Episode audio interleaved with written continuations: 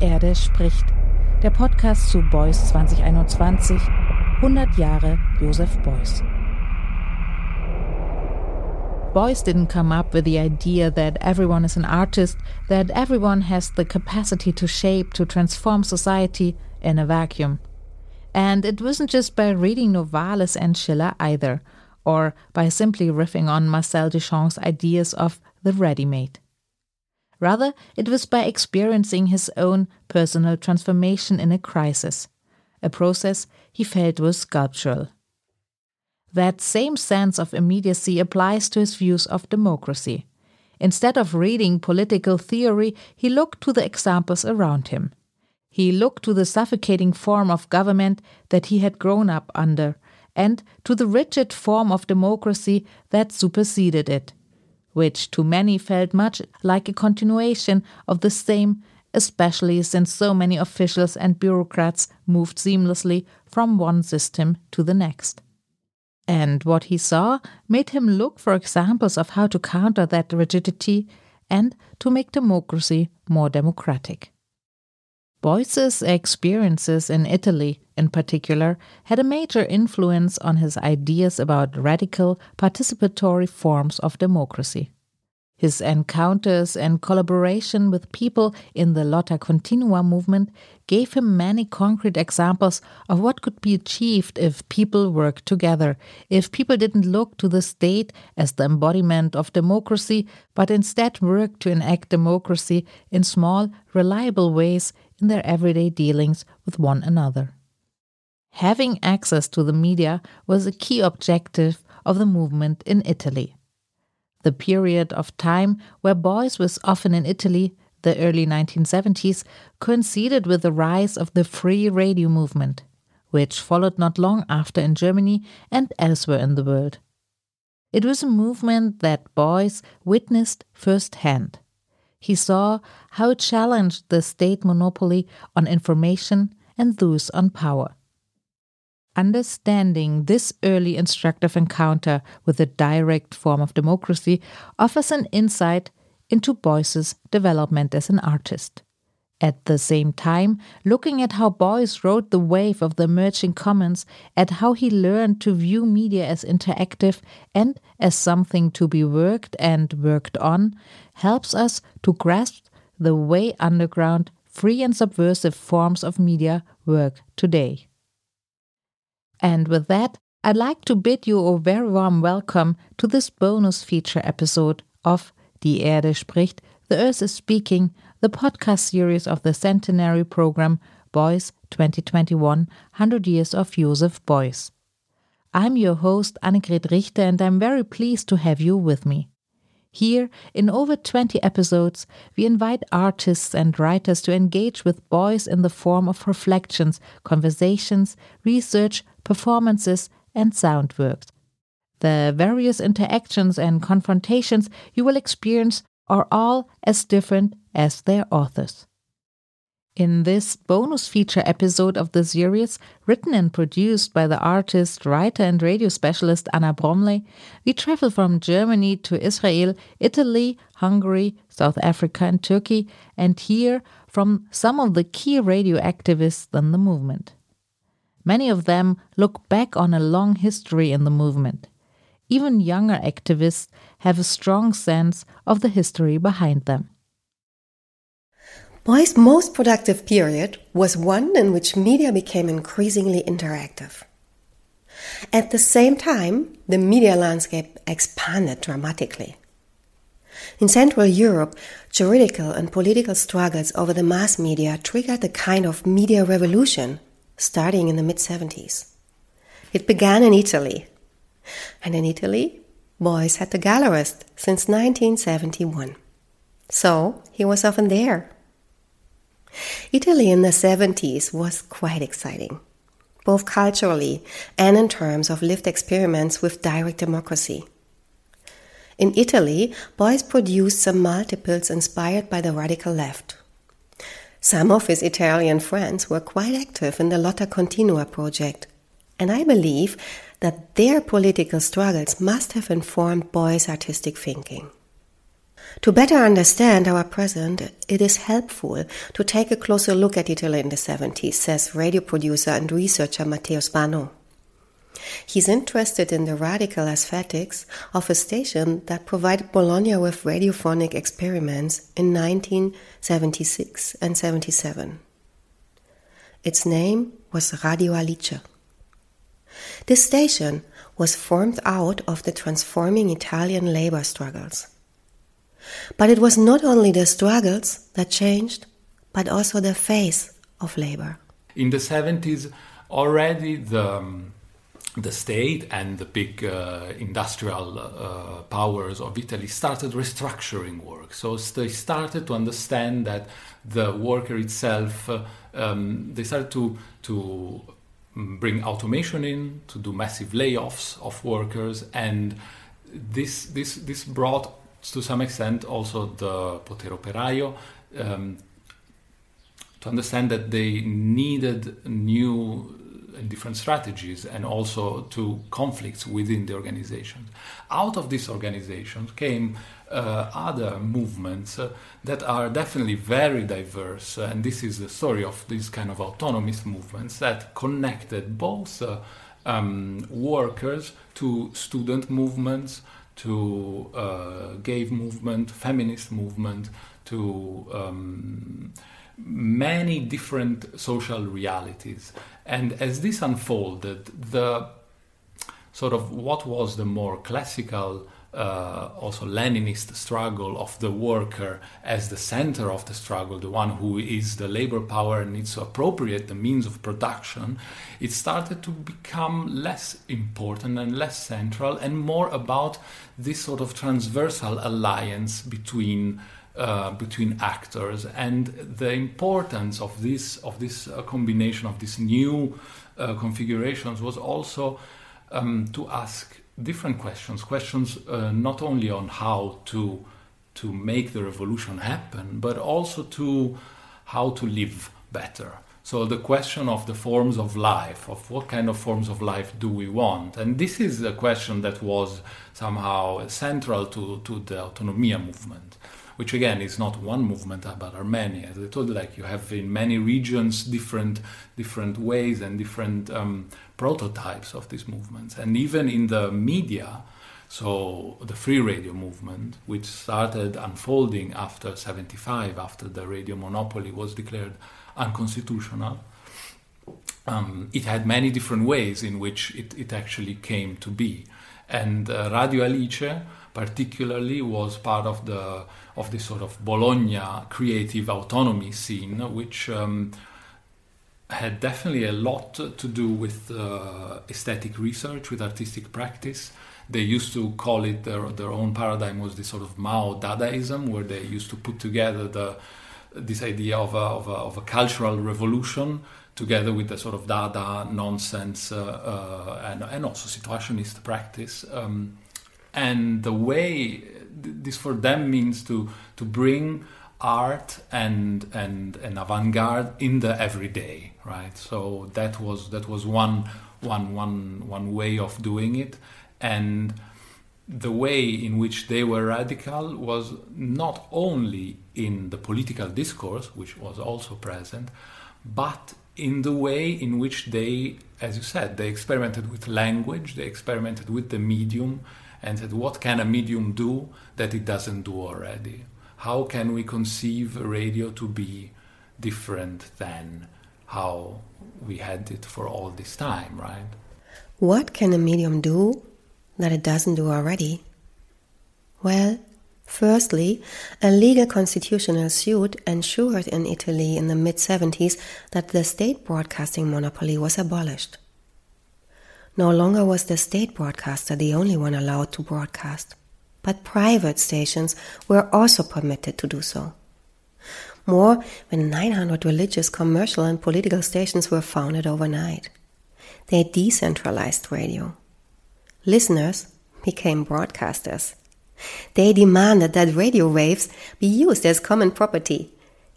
They countered state broadcasts with many local programs that responded to the peculiarities of their region. But as radio communication scholars have pointed out, the Earth's surface could accommodate only a few such transmissions at a time. To avoid interference, the operators invented the rule of listen before transmit. The radio frequency spectrum was dealt with as a natural commons for free use by everybody, just as the air is used for breathing. In order to communicate about the use of frequencies, the political Radio di Movimento, that is, movement radios, formed the Association of Democratic Radio Stations. Some used the label free for their radios. Free radios saw themselves as free from state influence, free from commercialism, and as free as possible from hierarchies. In Italy in the 70s, this was not a niche phenomenon. No, it shaped public debates, right down to the music that came out of the public radio stations. Quando sono solo in casa e solo devo restare per finire un lavoro, perché al raffreddore c'è qualcosa di molto facile che io posso fare, accendere la radio e mettermi a ascoltare.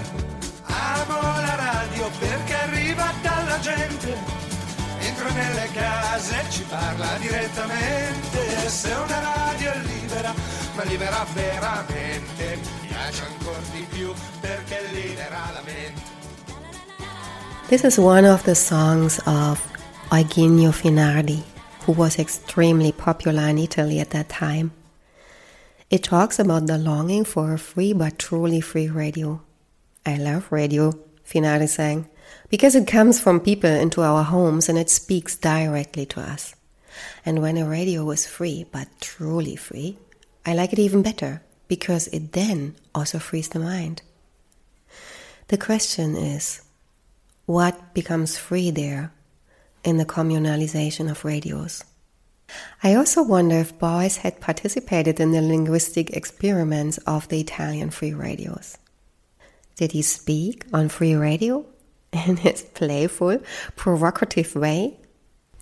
Well, I mean, I'm sure that he could have, and I'm sure that the, the, the point there was again to sort of uh, to take sort of what what the space for something, what the um, the assigned space is for saying like art belonging into a gallery, information belonging to a certain type of medium. They were trying to make this distinction porous, right? So I think that way, that was where someone like Beuys could have just uh, interacted with maybe someone that had a restaurant on the other side of the Alice Piazza and, and, and talking to each other and bringing in things such as uh, uh, artistic activism and performance into something uh, as ordinary as uh, food, everyday food, and so on and so forth. I think, yeah, this is the this is the revolutionary potential of it. No, and I think this was was the big danger that Alice posed as well. This idea of, of being something completely other, radically other to what people knew. If you have something where everything is possible, you don't know where this is going in any way. You don't know how to control it. You don't know how to how to deal with it in in one way. In another way, actually, I think Alice was taken as a very good example of what could be done with media, even in a type of media that then could be somehow controlled. Beuys was known for his linguistic experiments like uh, ya, ya, ja, ni, ni, ni, or the speech where he would cough all the time. and um, that is maybe a parallel to Radio Alice.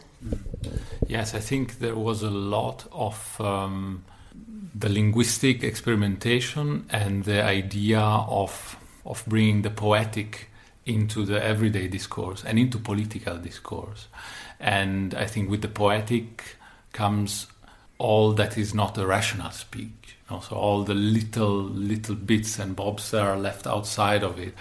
And I think that is a major sort of change that that came from many things, but also just a name from the, the, the Lewis Carroll book, this idea of Alice in Wonderland, but uh, a lot of things to do with uh, surrealism and Dadaism as well, and also this idea of um, sort of this uh, Guattari Deleuze. I think one of the big books for them was also the logic of sense of Deleuze and this idea of okay, how can we uh, deterritorialize what is political speech and what is uh, rational speech? And one of the one of the interesting sides of it is probably what uh, you would also see as a prototype of uh, fake news. The way in which they used to do these uh, radio pranks and they used to call uh, Republic ministers and and play as they were other ministers or, or, or, or part of the of the public administration and um, I think even with the with the Republic president, or they fake it as they would be the Republic president. And what they what they wanted to prove with that is that no matter the fact that there is no truth in this fact, but just the, the the, the possibility of actually creating an effect with it, you know, even if it's just an ironic or a or a surreal um, or a nonsensical effect is still powerful in that moment when it happens and actually false uh, um, uh, false words or false statements can produce real effects. So that was a big sort of tactic that they were using. And nowadays we can see who were the people that actually brought that forward in a way.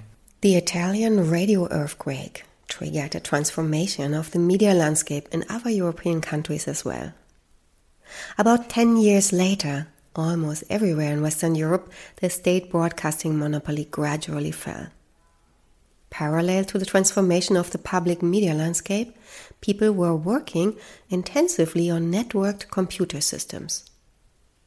In the mid 80s, the German universities were connected to the computer science network, a precursor to the internet.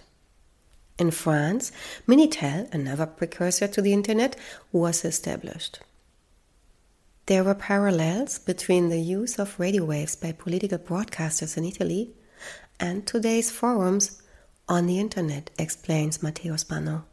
It's um, it's a big part of a of an important story, um, and I think especially now, this story it's starting to um, be discovered again and kind of get out of the shadows. It was for a long time more of an underground uh, thing, the story of uh, 1977. In Italy, as in France, as in other parts of the world, 68 was, of course, a big, a big movement which has been celebrated uh, over the years after it. Uh, but 77 was a different uh, a different thing uh, in Italy. It was to some extent, some say, more radical, much more radical, and it has been uh, also repressed and suppressed uh, much more effectively and swiftly by the state. So, and so it is definitely um, um, a bit more of a, of a, complicated and not so not so easy story to celebrate. Uh, for me, the question the my research question is uh, connected to the now, connected to today, and like how can you, how can we use radio today as a radical medium, right? So how can we write a different story of the medium um, than the one that we had, and to write this this alternative story uh, I go back to the experience of Radio Alice because I think that was a was a founding moment not only for what I call radical radio and what could be this sort of alternative history of the medium, but also it was, if you want to say in the sort of pessimistic sense, it was where the bad trip started and where this idea that Felix Guattari talks about, about the post media era. And if, if, I understand correctly, he means the post mass media in that sense. It, that, that is where this sort of bad trip version of uh, the, of, of the post mass of the post media era started to unfold. And nowadays we nowadays we have the next sort of evolution in it. Now we have social media and we and we to some extent, when I think when Guattari was talking about this, the, the technology being uh, in the hands of everyone, being somehow um, usable and uh, and uh, reachable and uh, democratized uh, to some extent, uh, we could say that we have reached that point. Now we all have uh, devices that we can use for content uh, production and distribution. Um, but on the other hand, you can also say that the mechanisms and the formats in which these contents then uh, find space uh, are following the logics and the strategies of neoliberalism. So again, the strategies for profit and for, for hegemonic domination and control um, of this of this paradigm. And this paradigm also started in those years. In those years, it started to to unfold, and uh, and that is why I think Radio Alice and 77 is a good point to start again um, to try to write an alternative story. I have asked Matteo to pick a song on the theme of writing an alternative story. He chose Anna di Francia by Claudio Lolli from 1976.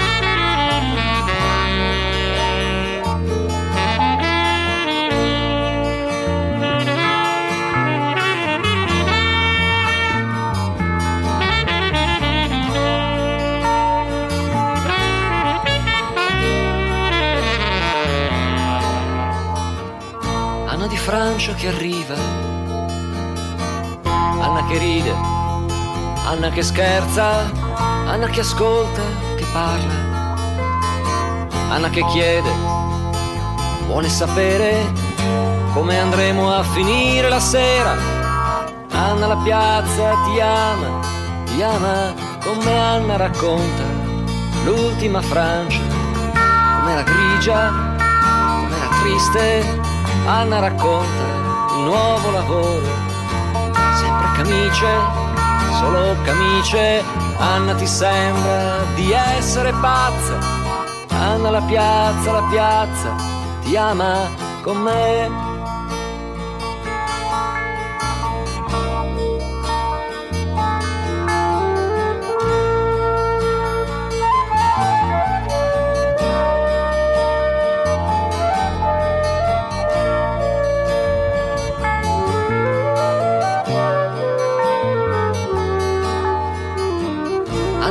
Porta via e vuole bere, vuole parlare, si infila in un'osteria. Forse stasera ha voglia di amore, Anna più bella, più bella che pazza. Anna la piazza, la piazza, ti ama come Anna troviamo tanti amici. Uno comincia discussione sono momenti quasi felici. Anna mi guarda, faccio il buffone e dove sarà la cultura operaia? Anna che scuote la testa, che dice di no.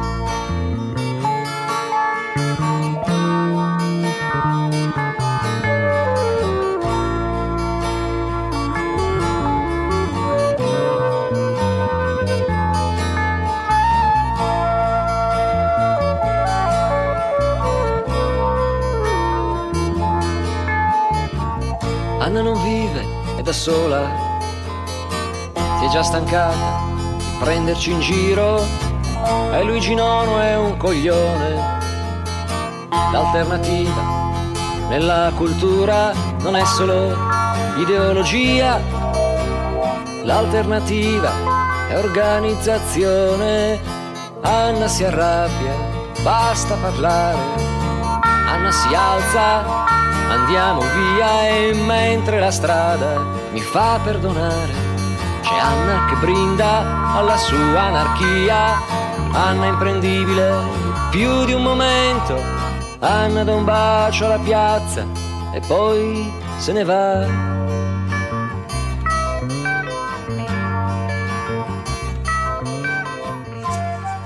Claudio Lolli sings about a woman who politicized herself as a feminist in working class culture and in self organized initiatives. The concept of self organization or self management was quite ambiguous in the Italian debates at the time, as Matteo highlights. The autogestione, we didn't really. Autogestione, yeah. I mean, that, I don't know, that was, uh, that, it had something to do with this idea of, um, as well, of, of neoliberalism, you know, and how this sort of, even today, when we say, okay, you are sort of manager of your own self or your media self, and all this idea of decentralizing it and making everyone sort of the own responsible for their for their work, for their labor, and also for their um, for their identity and the way that is, it is uh, distributed and and that is something that uh, of course is very connected to this idea of autogestion of self of, of autonomous gestion of autonomous management uh, right? And um, so yeah i think that's um, the counter revolution that happened after 77 is is what uh, gave birth to you know what Margaret Thatcher was saying there's no such thing as society and that whole paradigm the whole like individual yeah, I think that uh, has has a lot to do with uh, with this idea with this um, self-management mm-hmm. During its 13 month existence, Radio Alice supported the coordination of the 1977 movement. Just before it was shut down by the police, the station was broadcasting the police violence that workers and students encountered on Bologna streets. A young student died. The protesting crowd was outraged, arrests followed, and the police raided the radio station. The final moment was quite a contrast to the experimental first months of the radio station. Well, I mean, they had many particular and important uh, things that they did differently from radio as it was known. But I think the sort of the media specific, more interesting fact is uh, the way in which they connected the radio with telephone and the way in which uh, telephone was not something uh, through which people could phone in uh, in a filtered way and just in uh, in the context of a particular show with a particular moderation, always with a delay in order to be able to filter out things. No, it was actually a way in which people could uh, directly enter the broadcast. So the broadcast was actually uh, was very horizontalized, right? The structure, the, the hierarchical structure of the people in the studio. The studio became a matrix for all the voices that could then phone in and and say whatever they wanted basically. So you have in the in the archives of Alicia you hear both uh, message of support uh, messages of threats uh, um, to totally dada and nonsense things. And um, so the interesting thing here is also the way in which uh, listeners were using Radio Alice to communicate between them. So one listener would then ask something, would pose an argument, and then someone else would phone after them to give an answer or to somehow discuss with it. So this this this idea that then the the medium itself uh, stops being only a channel, even if uh, with many many ways channel, it, it started to become broader thing, something more of a, an environment, a media environment, and and that that is why we know today as a social network. But this is also what, for example, in the 90s, it was um, some people uh, thought about tactical media when talking about. Uh, um, the, the, network and digital media. And I think that was a prototype of a social network because it created something that was broader than, than, than just a sort of a two-way exchange. Uh, that was that was the, the, the prototype for it. Besides Radio Alice, the free stations included Onda Rossa in Rome and Radio Popolare in Milan. I would love to know what they actually sounded like. But there were only a few audio documents. The activists were broadcasting live they were young and they were fleeing police persecution. The Radio Alice collective emerged from a magazine collective. So they later published some manuscripts and texts and statements. What we know from of Radio Alice actually derives from books which the Collettivo Attraverso had mm-hmm. edited mm-hmm. at the end of the 70s until now. And there's a, one book which had been edited in, in many languages, Alice e il Diavolo.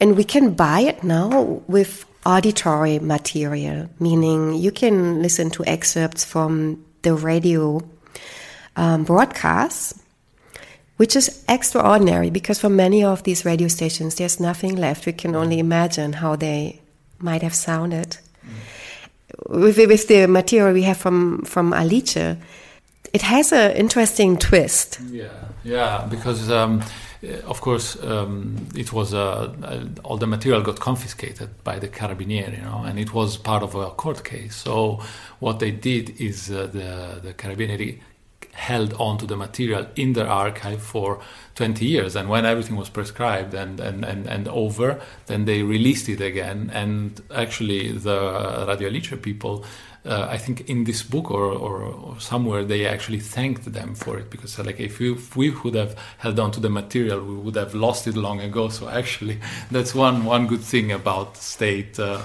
state control in this way being very very thorough with the archiving of it yeah. Here is the full name of the book Alice e il Diavolo. Edited by Bifo and Gomma published by Sciacca Edizioni in 2007. One of the recordings documents how a street demonstration is organized and coordinated live over Radio Alice, with people phoning in and updating informations. Allora, eh, la polizia e i carabinieri hanno eh, circondato l'università. Tutti i compagni che sono all'interno delle facoltà occupati o nei dintorni è bene che stiano in gruppo concentrati in Piazza Verdi. Quelli che non sono andati a Roma, che sono rimasti a casa o a lavorare nei vari posti, è bene che anche loro vadino in Piazza Verdi e che facessero un concentramento. E I carabinieri già sono scesi dal, dal camion e che la polizia eh, eh, sta bloccando eh, le strade, strada maggiore, piazza Trovanti, quindi eh, nei pressi dell'università. Vai. Ah, senti, allora la polizia sta caricando da via San Petronio. Sì. Da via Petronio. E poi ehm, da, da, via Zamboni in fondo. Eh, ha buttato i lacrimogeni. Sì. Allora da San Petronio, da via Petronio. Sì. Poi si è schierata in fondo via Zamboni, sopra cioè, eh, dove c'è il San Donato, non so, vicino a Bursare e Sarti, vicino ai due torri, ecco. Sì, ho capito. È tutta schierata. Niente, i compagni dove sono in questo I momento? I compagni stanno uh, nella piazza, sì, piazza eh, Verdi. Verdi e si stanno contra- eh, contratta- ehm, cioè, fare contrattacco. Ho capito. Ecco. E poi stanno vicino a Economia e Commercio, si sono schierati in file e si sono messi con i computer via dicendo. Poi, senti, ancora c'è, eh, di magari, non so, ecco, c'è da dire che ehm, se è possibile far vedere il maggior numero di compagni sì. Cioè, per sostenerci perché non è che siamo molti. Va benissimo. Va bene? Ciao, grazie. Ok, ciao. Allora, magari novità più tardi che vengo a dirle, ok? Oppure ci penserà qualcun altro. Ciao. Ciao, grazie. E come avete sentito ha telefonato un compagno dal, dalla zona degli scontri, ha detto che la polizia sta caricando e ha, iniziato, ha lanciato lacrimogeni, eccetera. Passo la parola a un altro. These radio sounds, says Matteo, function like a map of Bologna during the student revolts. With some visitors in the Watch Berlin, a former border watchtower at the former border between East and West Berlin, we followed this map with our own voices.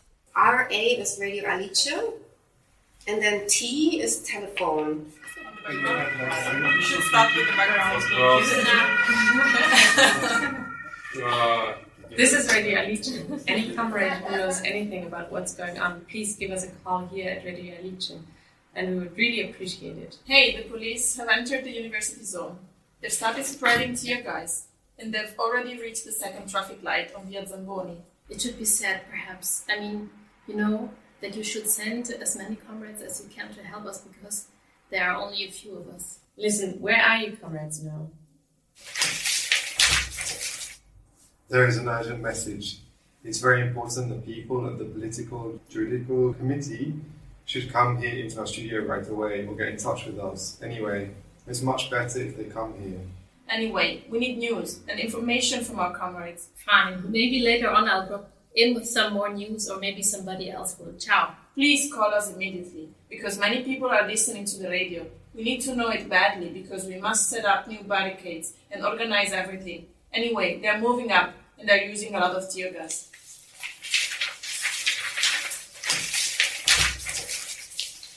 Listen, where are the comrades now? Now listen. They've moved down along Via Zamboni. What for? I mean, what are they planning to do now? Nothing. It's a complete defeat. A complete defeat? Music. Uh, M is calling. The end of the world is underway here. Police are behaving more or less like at the theater, you know. Wait a minute. Here's S. Who knows what's going on better than me? Well, the police are not gaining ground anymore. They are not using tear gas now. It's probably because the wind is blowing the tear gas back towards them. Matter of fact, the wind is now blowing in our favor. We have nice sunshine too and plenty of fresh air.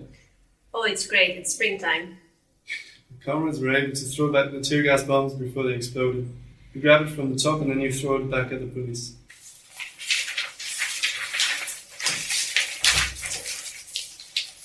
Listen, where are you now? Now I can hear the explosion of a bomb.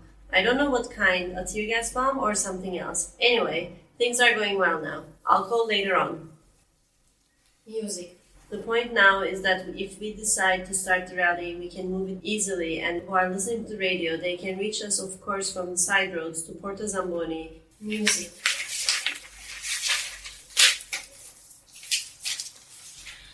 I just wanted to tell you that the whole area around Via Petroni, Piazza Aldrovandi, all the side streets, Via San Vitale and Strada Maggiore, is completely closed. So if somebody wants to get out of there, they should try a different way, that is, through the malls and not to go to Piazza Maggiore and the other small streets that lead to Piazza Maggiore from Piazza Verdi. I just wanted to tell you this because, you know, the police are right here and they're not letting anyone through. They stop and check everybody who shows up. Jesus fucking Christ. Are you there? Can you hear me? This is what I heard with my small blue ears. My office is becoming full of people who are taking shelter from the side roads. There were people running. Okay, someone please phone us, telling us more precisely what's going on. This is August Radio Alice. Don't despair. We are continuing to transmit the fragmented news we have. Right now, there's great confusion. Outside, it's starting to rain. Inside, we will continue to transmit. Matteo has selected another song for us that reflects the resistance that Radio Alice has brought to the post Fordist imperative of self optimization. Enzo Del Re, lavorare con lentezza, that is, work easily, work lightly, or take it easy at work. From 1974. Lavorare con lentezza senza fare alcuno sforzo. Chi è veloce si fa male e finisce in ospedale. In ospedale non c'è posto e si può morire presto. Lavorare con lentezza senza fare alcuno sforzo. La salute non ha prezzo, quindi rallentare il ritmo, pausa pausa, ritmo lento, pausa pausa, ritmo lento, sempre fuori dal motore, vivere a rallentatore, lavorare con lentezza senza fare alcuno sforzo. Ti saluto, ti saluto, ti saluto a pugno chiuso. Nel mio pugno c'è la lotta contro la nocività. Lavorare con lentezza senza fare alcuno sforzo. Lavorare con lentezza lavorare con lentezza, lavorare con lentezza, lavorare con lentezza, lavorare con lentezza. Soon Beuys no longer had to travel to Italy to meet free radios. An hour and a half's drive away from him was the university town of Munster. It was already a center of left wing publishing houses, bookstores, and newspaper projects in the 70s. Here was one of the founding offices of today's Taz. Here, the grassroots democratic newspaper Graswurzelrevolution was printed. And here, a student collective published the neighborhood magazine Knipperdolling, which had ties to the early ecology movement. Some of the editorial team heard about the Freiburg Radio initiative that was reporting on anti nuclear protests in the region without permission. This they thought was good, the radio activist Uli and Bodo tell me. Well, had no idea what criminal prosecution this would trigger. True crime from the year Joseph Beuys exhibited at the Guggenheim and the Tate.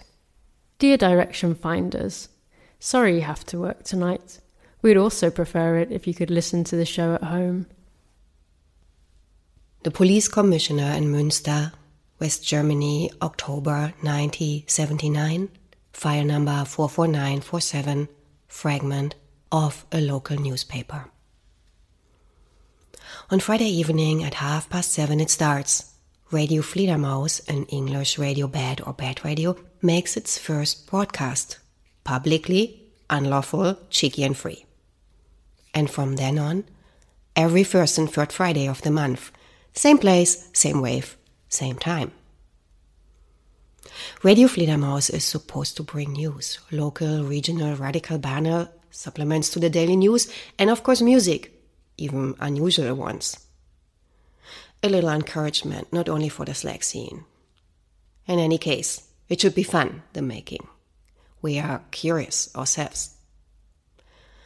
Of course, we are afraid at this point. In Italy, there are legal critical stations, and even if they're in trouble in France, the free stations are more or less tolerated. In our country, all this is strictly forbidden. And if we get caught, which we hope not, as we are broadcasting from a very dark coal cellar, we will certainly not be treated like Travolta fans. The terrorist bank is waiting. We'll try it anyway. Who knows if it's not good to have some practice when the German autumn turns into winter. Wir haben schon abgeglichen, ja, warum machen wir das? Äh, Was können wir bringen? It was important to us to present the things that public broadcasters Die did ersten not. We did the first three shows completely Und wie by seid ihr dann ourselves. darauf gekommen? How did you decide to make radio? Also es gab ja äh, das, das Radio in, in Freiburg. Das, die Radio haben wäre ja- Fessenheim Ja, und genau, die haben ja angefangen. Radio Verte Fessenheim in darüber Freiburg habe ich were the first. Bericht gelesen in I had read a newspaper Zeitung report about this station, mich da ein bisschen informed myself, and hab das dann suggested that we should build something like this here in Munster. Ich glaube, das hängt auch äh, sehr stark mit der Anti-AKW-Bewegung The independent radio community overlapped very much with the anti-nuclear movement. We then used our station for that as well. As a tech-savvy person, I thought it would be cool to do something like that. Ja, ja, ja. Und dann Und die Idee der, des kürzesten Weges und der Direktheit, der, also der, The concept of the shortest route and directness was important to us. lokal, Direct democracy via a transmitter, broadcasting locally, not nationwide, but locally, äh, as in Vul. That was the main thing. Das war so die Assoziationskette. Wir gehen, müssen nicht irgendwelche Umwege gehen. Without detours, die Presse where we have to see if the press is interested in us and hope that they report about us fairly. We would simply do it ourselves. Oder in unserem Sinne, wir machen das selbst. einerseits, aber andererseits fühlten wir uns aber auch vom öffentlich-rechtlichen. We did not necessarily feel seen by the public broadcasting system. It was much more conservative back then. There were hardly any critical broadcasts. We wanted to have a different kind of radio station, one built from the ground up. The police commissioner in Münster, West Germany, November 1979, file number 44916, extract from a local newspaper. Dear folks, we got the first show out and are glad that all the shit and all the work was not for nothing, said the mice. Whoever didn't get us this time, for technical reasons, it may be different next time. Search in peace, and don't be satisfied with the weakest reception. If you want to send something, you can simply leave a cassette or letter in the roster bookstop. And then we also want to thank you to all those who have supported us so far despite our anonymity. Yours, Radio Fledermaus. Naja, dazu muss man ja auch wissen, wie das organisiert war. Mhm. Es gab ja praktisch zwei Teams, die eigentlich bis auf wenige Ausnahmen. We were organized in two teams, Also which were strictly eine separated, die Leute, die with a few exceptions. das äh, Operative gemacht haben. One die took care of the operational side, und supervised the technical side, and made sure that we were broadcasting at the end. Die, die Inhalte The other team produced the content. Initiatives made broadcasts and were supported by the Freundeskreis Freier Radios. The broadcasts were selling cassettes to the technical group, i.e., to us. And then we Kassetten, die habt broadcast them. in einem Buchladen. The tapes were delivered through a bookstore, right? Man kann ja You couldn't just announce a meeting somewhere. Ja alles Everything had to be conspiratorial, with dead drops. Die wichtigen In the first phase, Schritt haben wir alles we did everything ourselves as a single group. Und im zweiten In the second phase, äh, we split up. From then on, the Friends of Independent Radio, a legal initiative, delivered the broadcasts to the secret technology group. In the third phase, we let different initiatives produce their own broadcasts, which the Friends of Independent Radio passed on to us, but not without heated discussions about whether we broadcast certain things at all. ob wir bestimmte Sachen überhaupt senden. Ne? Wir haben ja mal eine ziemlich heiße Sache gehabt. Da war aber der Staat We had broadcast a pretty controversial thing on the Red Army faction topics. State security was particularly upset. The newspapers called us an RAF station. That frightened me. The mere fact that it dealt with the RAF was considered criminal. Behandlung des Themas RAF war schon kriminell. Ne? 1B KVMUD plus 892606 KVMUD 419214 MONID FS 9412 Darmstadt November 8th 79 1145 AM Telex Central Office of the Radio Monitoring Measuring Service at the Central Office for Telecommunications in Darmstadt. To Police Headquarters, Mr. Police Director Münster. Subject Illegal radio station. Black transmitter, radio Fledermaus. In English, radio bad or bad radio.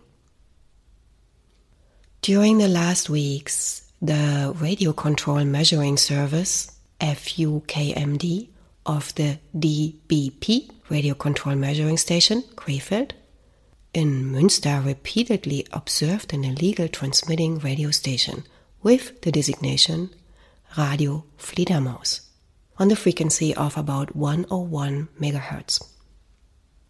According to the information given, this illegal transmitting radio station will work on every first and third Friday of the month in the future. The exact location determination is very difficult due to the short transmission time of about 15 to 20 minutes. The radio measuring station Krefeld is instructed to carry out another meteorological mission on Friday, November 16th, 1979 to determine and to shut down the unauthorized radio station, secure the equipment, and interrogate the persons involved. We request that appropriate police measures be taken. C. FTZ C 1710 B 3521 195 bei Order Vierhaus. Ihr habt geschrieben, dass ein Sender damals so viel kostete wie ein Farbfernseher. Dass ihr so, dass ihr die Löttruppe wart und In those Wegwerfsender days, A transmitter cost as much as a color TV. Did you solder disposable transmitters from the beginning? Or did you first get a transmitter somewhere? We built the first transmitters completely by ourselves. We had contact with Radio Schwarze Katz in Zurich. There was someone who knew a lot more about broadcasting technology than we did. He built transmitters serially and offered them to other independent stations. However, we were exposed to a high degree of persecution, which made it very tricky to get the transmitters back. Within minutes, the trackers could locate us. So, after a while, we stopped trying to get the transmitters back. They were transmitting on a timer without any of us being there, and we just left them there for security reasons. The components weren't expensive. Und and we could solder everything together ourselves. Wer sich die Bauteile so schicken lässt? Had the police not traced who had the components sent to Munster? At that time, ah. there was no internet business, and we took good care to make sure that we couldn't be traced. You drove to another city where no one knew you, or you sent a person who had nothing to do with the station to a store with a list. We spent a great deal of our mental energy trying to remain in the dark. Police Commissioner's Note, case number 44921, undated. Original sound, Radio Fledermaus. If you are amused, shocked, or outraged and want someone to hear it, please contact Radio Fledermaus. We broadcast every first and third Friday. And if you think this is a joke, try it at 7:30 p.m. FM 101 megahertz. Wir haben so geredet, wie uns der Schnabel gewachsen ist. Äh, einerseits, andererseits hatten wir aber relativ hohe Ansprüche. We didn't really mince our words and spoke in our own way, but we also placed high demands on the quality of the broadcasts. We put them together carefully, with theme music and everything else. The jingle at the beginning was important as a transition, Dass die Leute anfangen, den Sender richtig because then people could really tune in before the spoken word contributions started. And they certainly weren't just blah blah blah, but well put together, cross-faded with music and original sounds. Musik oder Originaltönen oder so. Also das hatte einen ganz hohen Anspruch. Aber alles hausgemacht, das war die Abgrenzung. Ne? Nicht, äh, dass man eine Schulung macht. Ja, Radio Everything was homemade, but without the need to attend a training course to learn how to speak for the radio. Der Eindruck darf jetzt nicht entstehen, But we didn't want a lot of stammering either. Das nun auch nicht, das stimmt. Mhm. Und dann wurden so auch viel Musik A lot of music was edited in. Eine Sequenz kann ich I remember one sequence very well. von der Sportart. In it, we reacted to the fact that people in the community had made a sport out of wanting to find out who the operators of the station were. We told them to let it go, and that we would stop if our names became known. If you want to continue to listen to the station, we said, then you have to stop this research. And then we put a song by Ton Steine Scherben into it, and it went like this. Kann dich nur lieben, wenn du nicht alles wissen willst. Und so, so Rock, ne? Und das haben wir dann I so can only love you if you don't want to know everything. Ja, ja, es ja, war das gestaltet und es musste, hat einen That was all designed with a high aesthetic standard. Dear direction finders, sorry you have to work tonight. We'd also prefer it if you could listen to the show at home. By the way, we are taking the same precautions as legal amateur radio operators so as not to disturb other radio services. Dear listeners, you are listening to Radio Fledermaus. Black broadcasting is better than seeing black, right? But only if you participate. We take what's always been ours the technology, the radio technology. We take the radio now. It's a tool in our hands. We learn how to use it.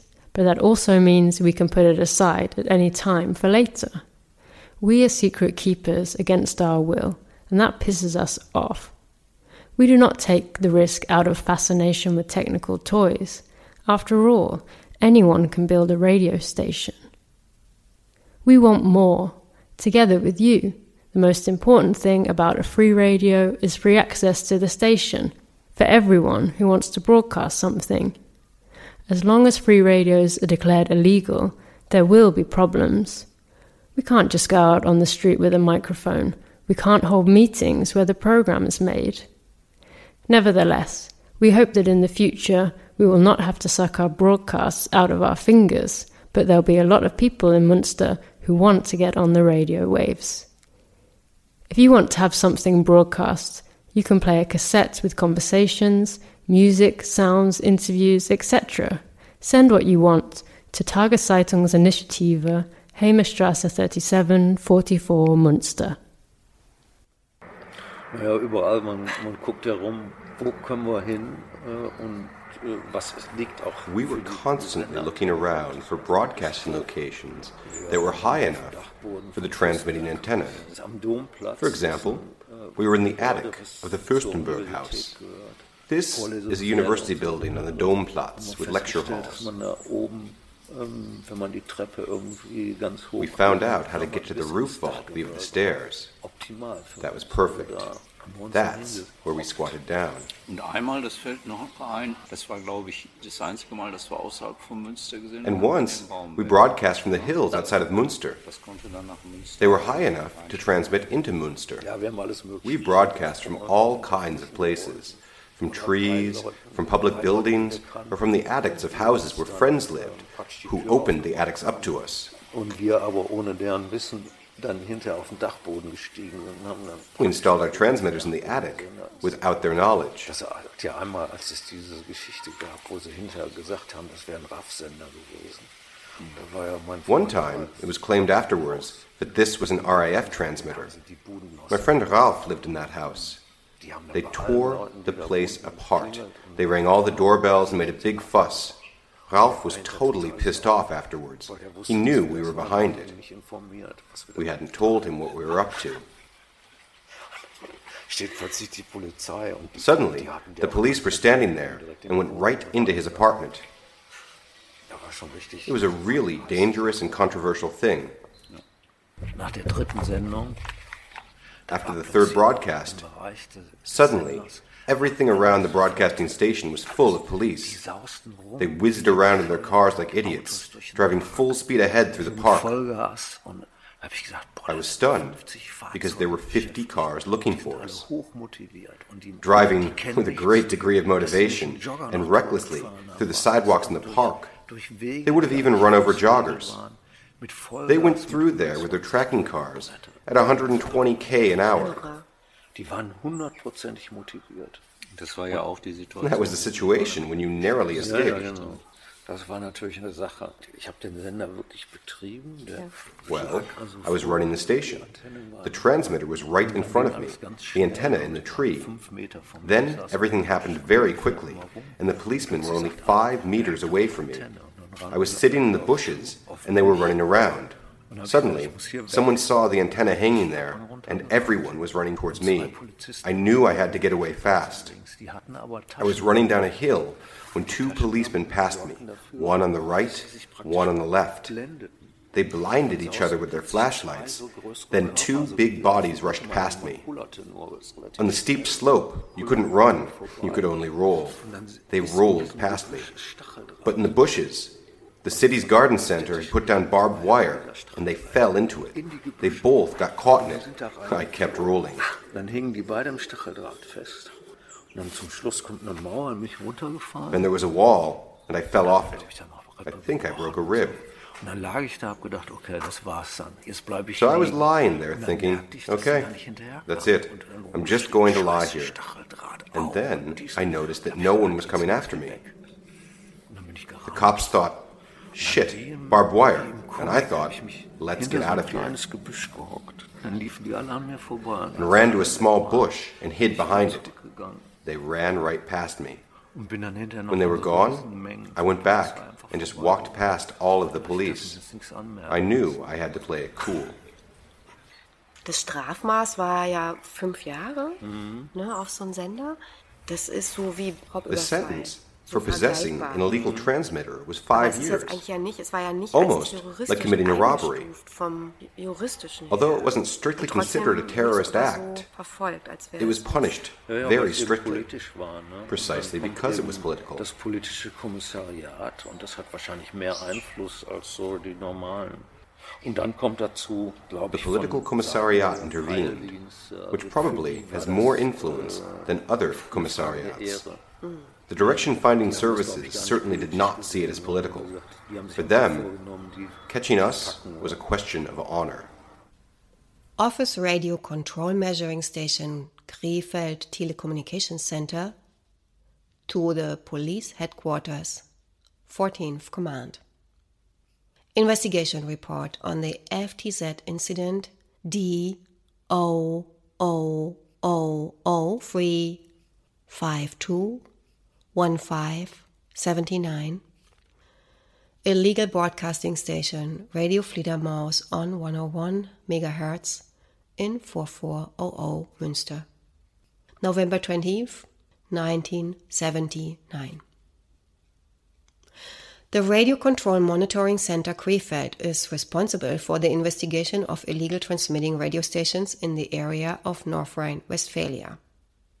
One such transmitter, with the station designation Radio Fledermaus, was reported to the radio measuring station for the first time on October 15th, 1979. The station was supposed to broadcast music and speech performances with political background. The report referred to an article in the magazine Ultimo. In issue number 10, 1979, the first broadcast of Radio Fledermaus was announced for October 15th, 7:30 p.m. Central European Time. As frequency, 101 MHz was indicated. The first broadcast was commented in the Taz magazine with Münster's Left has its own station. The radio measuring station used a crew car and a rented vehicle on November 2nd, 1979. Radio Fledermaus switched on again around 7:30 p.m. and broadcast a program lasting about 17 minutes. At the beginning of the program, the speaker welcomed the direction finders of the German Federal Post Office.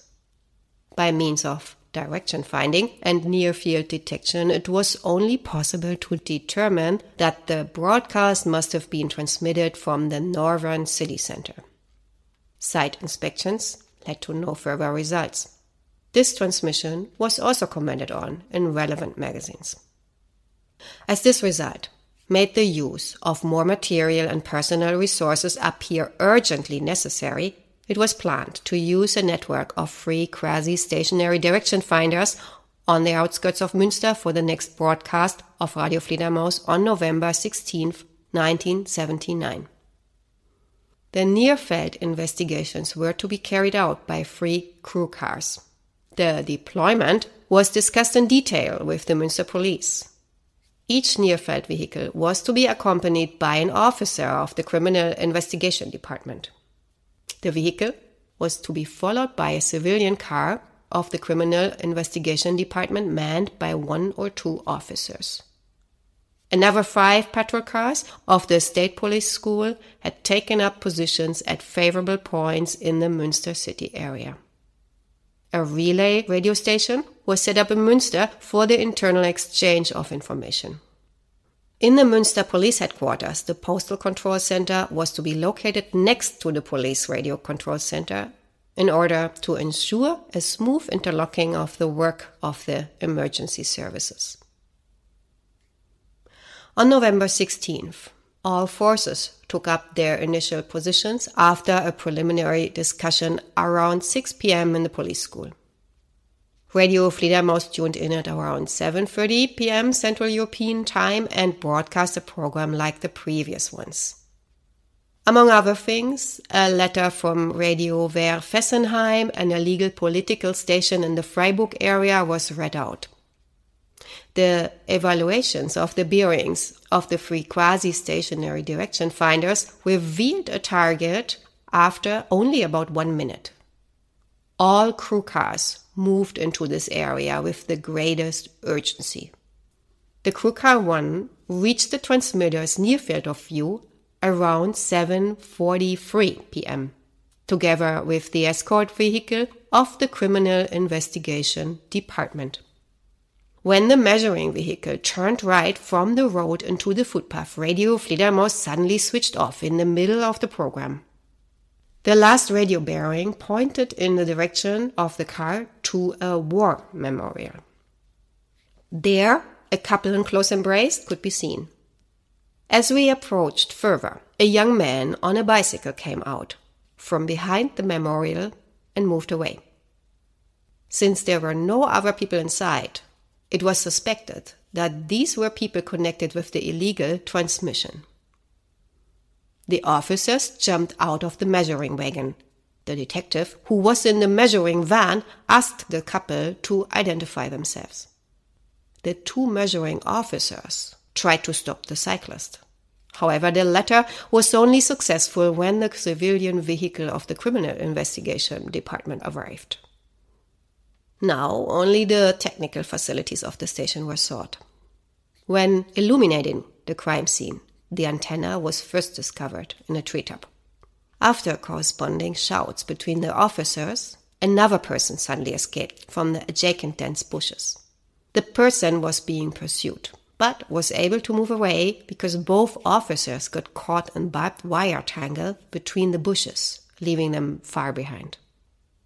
In the meantime, the other officers found the transmitters and a briefcase in the bushes. The objects were confiscated by the Criminal Investigation Department and kept for identification purposes. The person stopped as a cyclist was temporarily arrested. The lovers were released after an identity check. What happened after the third time you almost got caught? Und nach dem dritten Mal, als ihr erwischt wurdet, was passierte dann dann? Wie, wie, wie ging's weiter? Hattet ihr eine First, we took a long break, and then we reassembled ourselves and decided to continue. How long was that break? A couple of months. After that, we reorganized ourselves with a new technical concept.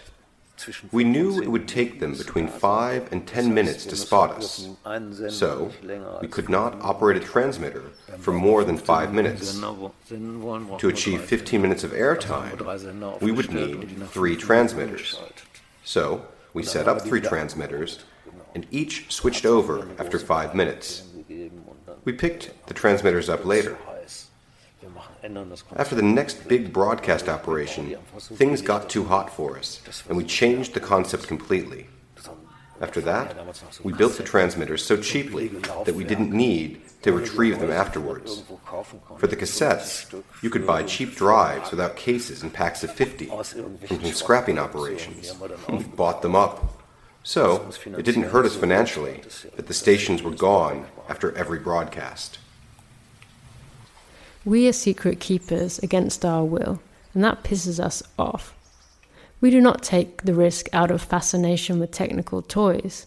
After all, anyone can build a radio station.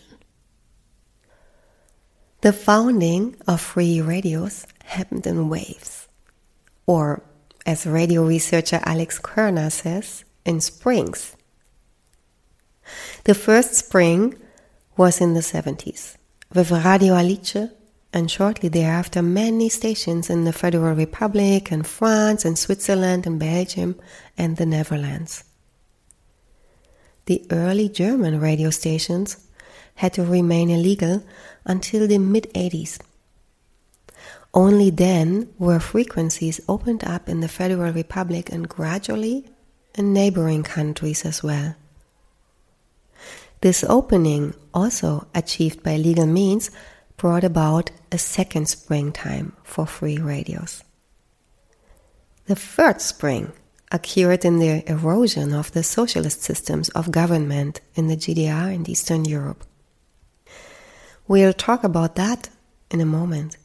But first, I'd like to hear from Matteo about how he's doing with the fledgling Cashmere radio in Berlin, which, is part of the auditive social network has become an indispensable venue for the Berlin radio and sound art scene.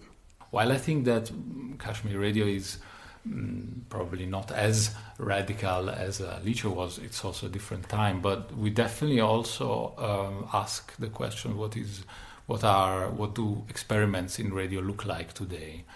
Definitely, also a big part of it is this idea of the studio as well, as they had it and as Cashmere has it.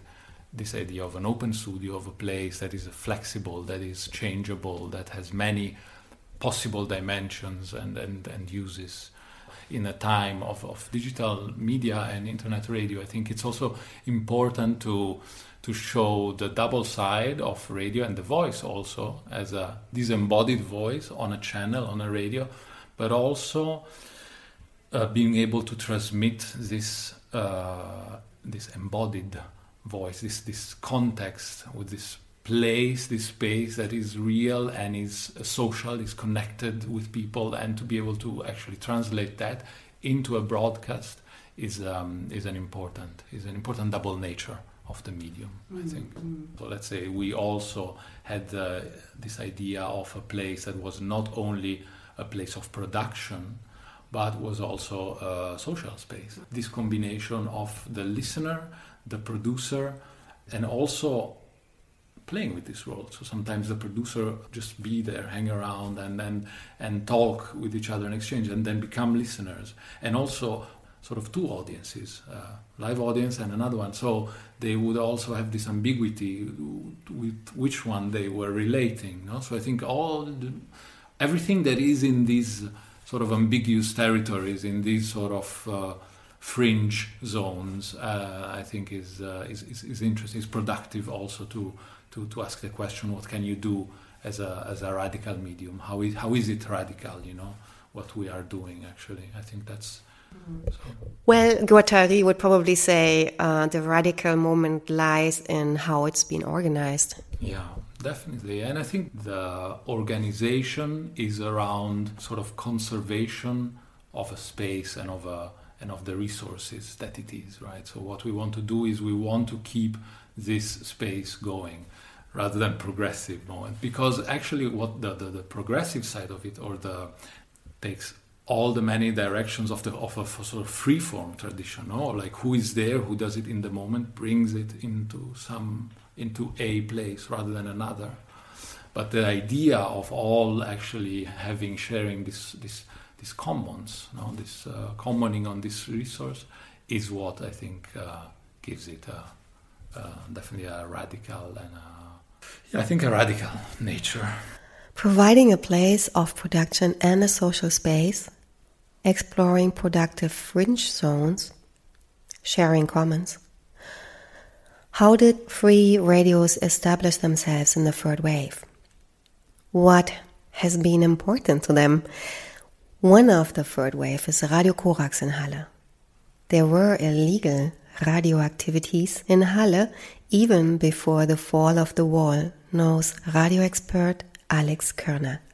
Also es gibt vor allem Jugendliche, fast durchgehend Männer, meist 14, 15, 16, manche ein bisschen älter, die vor allem ihre Musikschallplatten äh, im Radio gespielt haben und äh, abgeglichen haben zwischen dem, was sie gerne hören würden und dem, was sie im Radio der DDR in der Regel gehört haben und die sich dann aus so einer Bastlerleidenschaft äh, heraus die Wege gesucht haben und dann äh, Radio gemacht haben.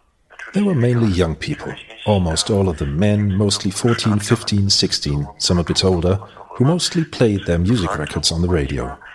And they compared what they would like to hear with what they usually heard on the radio in the GDR. And then, out of a hobbyist passion, they looked for ways to make radio, illegally of course.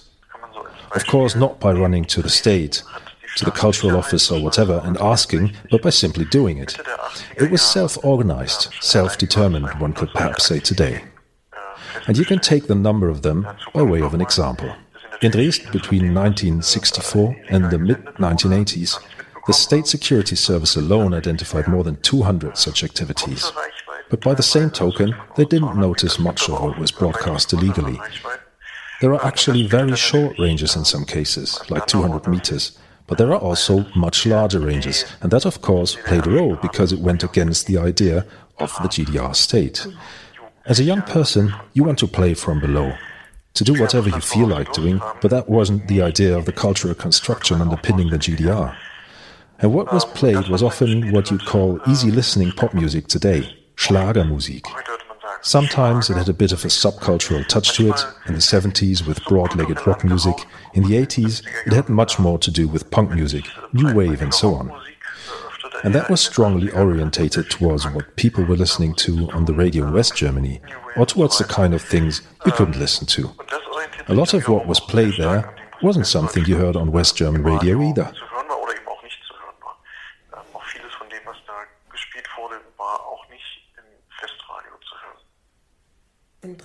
That's interesting, but it was more of a pop cultural phenomenon. You say, in what period was that, roughly?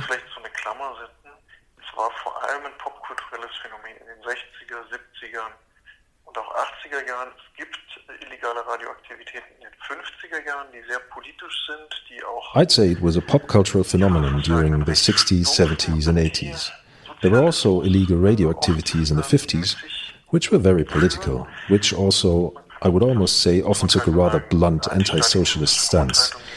In retrospect, you can almost say that overall there was an anti socialist attitude. Anything to do with spoken word contributions conveyed an attitude of, we don't want to be part of a socialist state. There was also some of that.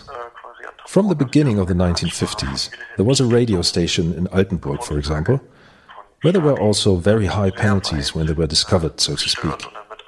So they totally disrupted a speech Wilhelm Pieck was giving to mark the birthday of Stalin.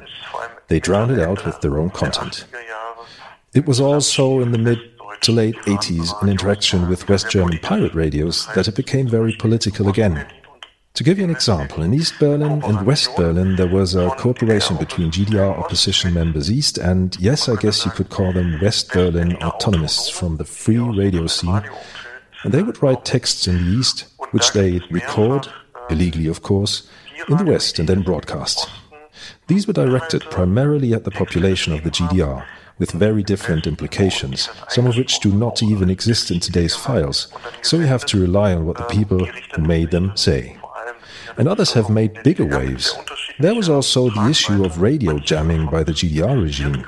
There were imprisonments, the cassettes that were then also recorded in the process were disseminated, and that forms the framework for how things became very political again.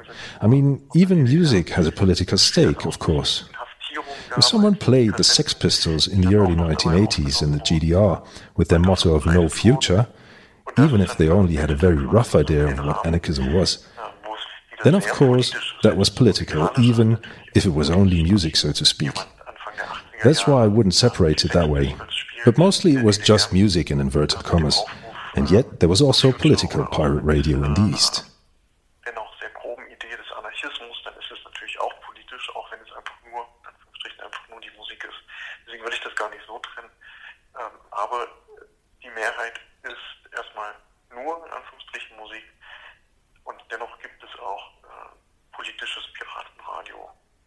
Many radio researchers are also involved in ongoing radio work, often at stations that are part of their research subject. This allows them to provide first hand insight. Alex Kerner serves as the coordinator of student radio at Corax. I only joined when the radio had already existed for five years on air. I joined in 2005 but I was still able to have many conversations with a relatively large number of people. What came out of it? Let's start with a prelude. So the radio went on air in 2000. Before that, an association was founded, seven years beforehand in 1993. So in Halle, we were pretty late in the game. Earlier on, other initiatives had already been founded in Eastern Germany, in Weimar, in Erfurt, in Dresden, in Leipzig, in Rostock. I could go on listing them, radio initiatives that were a bit like the third spring of the free radio movement. In the 70s and 80s, there were already decidedly illegal free radio stations in West Germany. And the impulse throughout was to say, okay, something happened here in 1989 1990. With the call for freedom of expression and freedom of the press, And in 1990, 91, or 1992 at the latest, we realized, we radio listeners at that time, that this public option didn't exist for us. There was no newspaper that reflected our opinion. There was no radio program that played the music that we liked to listen to, at concerts or on records. And after some of them had founded newspapers that were no longer able to cope with capitalist reality, they started looking for the next medium, so to speak. It was the same in Halle, where people got together in 1993, but they also came from an environmental movement and then also from a decidedly left wing, partly Marxist group, United Left, as it was called at that time, which also had very early criticism of the GDR within the GDR, but with an explicitly politically left wing approach. From this environment in Halle, people met and founded this radio. But then it took another seven years until the whole thing could be listened to legally. And that means that within the seven years, there could only be broadcasts now and then. It was different in Leipzig. At that time, they were already doing four hours a week for a similar project. They were allowed to broadcast four hours a week. The people in Halle got half an hour every now and then and were allowed to play their contributions, but that also meant illegal practice. There was once an art festival where people made radio, and then there was also a bit of concern. Well, it's art, so the city was a bit more restrained. But there were also other factors like counter protests of neo Nazi marches in the 90s, which were supported with the help of a radio, where the whole making radio, making live radio, was tested. And there was a kind of institutionalization there were workshops, and then came a legalization movement from above, so to speak. From 1994 to 1998, there was a minority government which brought in a new law permitting so called non commercial local radio stations. And then the people in Halle also found themselves assembled under this strange term and started to think, well, let's see what happens if we also apply for our own frequency. But then a few players in the media authority, who in this case came from Baden Württemberg, and who virtually led the media authority, said, Well, we have experience. In Freiburg, for example, there were fights for years because of an illegal radio. We legalized that at some point, and that's a really good thing. It was an enrichment of the media landscape. Minorities can have their say, artistic experiments can be carried out that could not otherwise be attempted and the radio in Freiburg was Radio Dreyeckland. And these people who had experience from Radio Dreyeckland and were in the media authority in Saxony-Anhalt actually supported this relatively openly. While the politicians in Saxony-Anhalt said, well, they can say what they want on the radio now and no one's controlling it before it gets on air? Nah, nobody controls that. It's freedom of speech. I guess that gives you a rough idea of the background. And then, in conversation with the people who set the ball rolling, that was back in 2000, you could broadcast 24 hours straight. Make radio. Oh my God, that is seven days a week. Quite demanding. And so, as a result of that, a huge number of people got involved. And the group itself gives a relatively broad reflection of the cultural social scene of Halle. Ja, das dann 2000, oh, 24 Stunden am Stück Enden Radio machen. Uiuiui, das ist ja sieben Tage die Woche ganz schön anspruchsvoll. Und im Zuge dessen kommen immens viele Leute äh, dazu, also ein relativ breites Abbild in der kulturellen, sozialen Szene Halles. Hm. The story of free radios often sounds very emancipatory, but I've also heard you express skepticism. What is it exactly that makes you feel uneasy when you look at it all from today's perspective, at all these developments? Well, maybe the trade unionist in me looks at such a project and sees, on the one hand, okay, there are almost 400 members, a large part of the broadcast content is produced voluntarily, and then there are a few people who get paid as coordinators there. So we have extremely bad payment for what is really a kind of affair of the heart, and there are other people who do their job and get about 1,000 euros a week out of it. So that's the structural framework that always brings difficulty with it in socio-cultural projects. That is, balanced between self exploitation and passing on this approach of do as much as possible, contribute as much as possible. In radio, it's very extreme because it's really non stop 24 hours a day, 7 days a week. It's about playing content. Then, of course, there's a kind of showcase function, a cultural figurehead. Projects such as those of the Goethe Institute, which has received several national awards, with projects such as Radio Corax, International Radio Art, and of course, for a federal state like Saxony Anhalt, that's a real windfall. But if you compare that with the actual idea of free radios, you can see there's a discrepancy.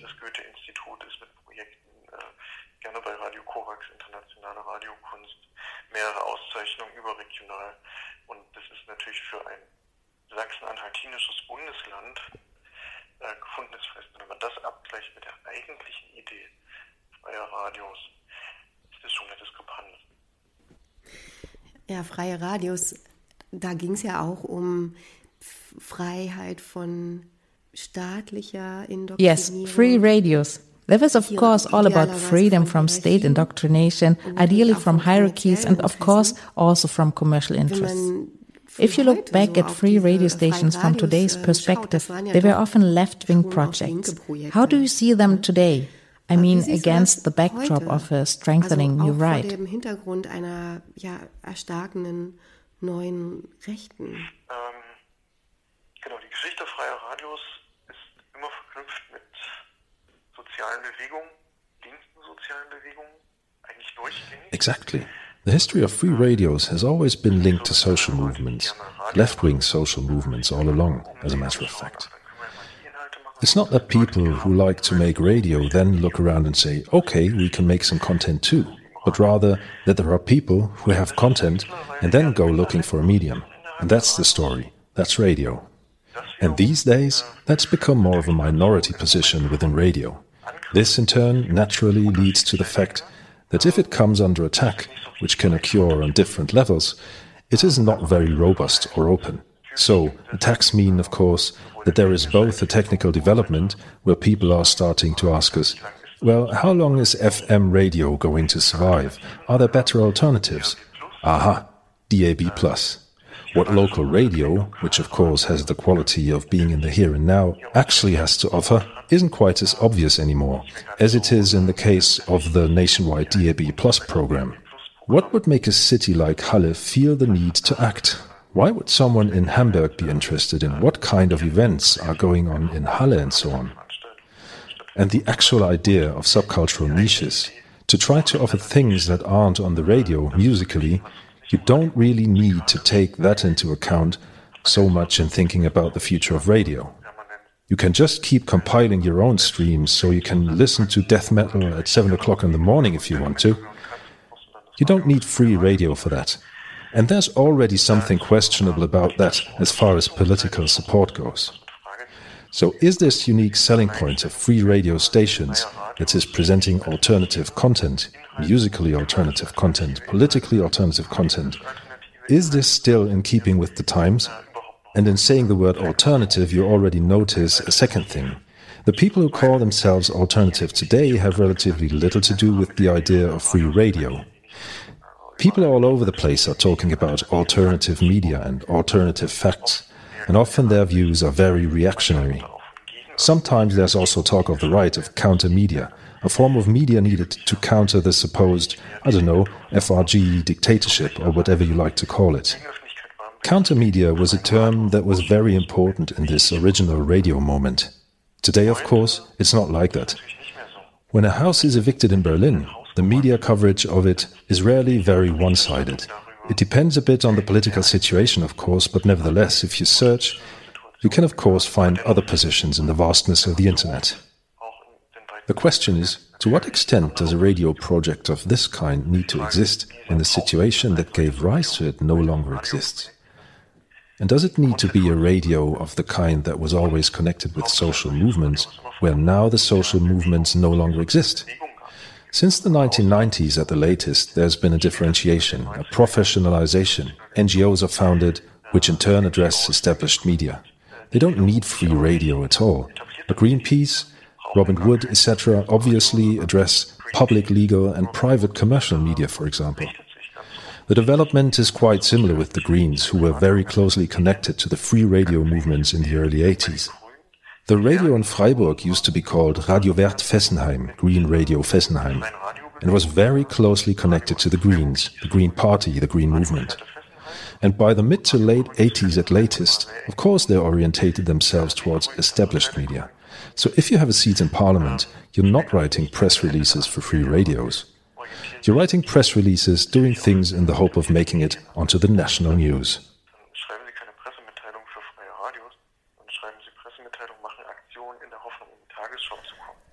So during the second spring of free radio, there was already support from the radio activists of the first spring, who by now were sitting on the broadcasting boards.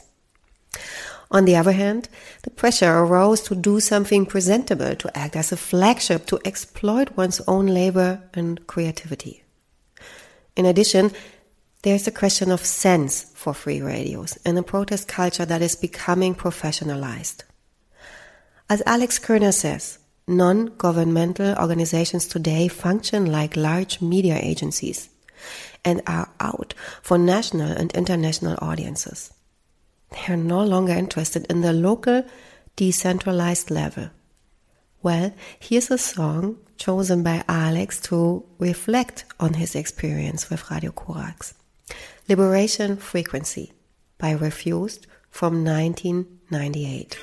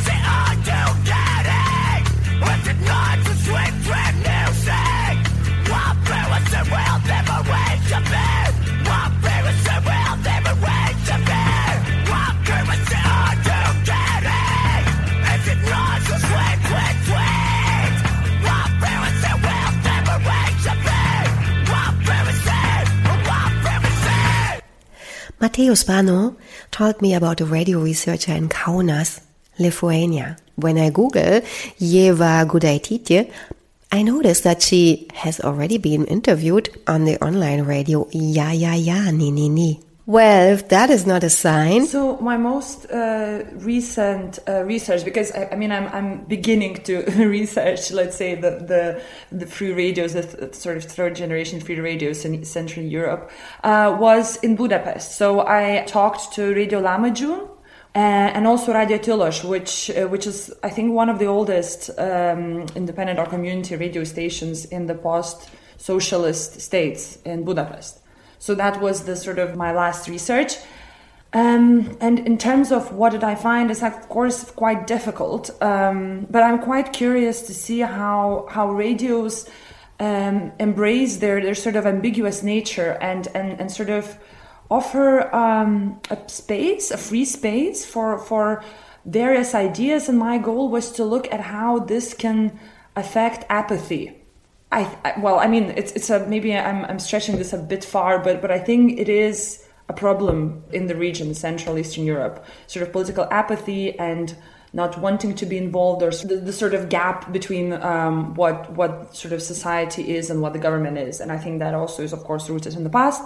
But so yeah, so for me, radios, community radios, and, and that research was a lot about about that, about engaging through not necessarily explicitly political means but into a, cer- um, a certain action. Uh, and I think that also ties to locality very much. I, I, think it's more often about politics of the city or even your neighborhood uh, and the sort of social activism that happens there than sort of broad, sort of global problems. And, and I think that is interesting when, when we talk about I don't know, any kind of um, activism, I suppose, even if it's not necessarily labeled like that.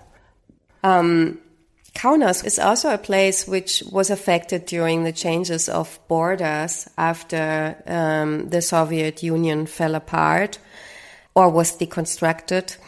Well, changing borders is something which is uh, quite at stake in, in the Central Eastern region, I guess.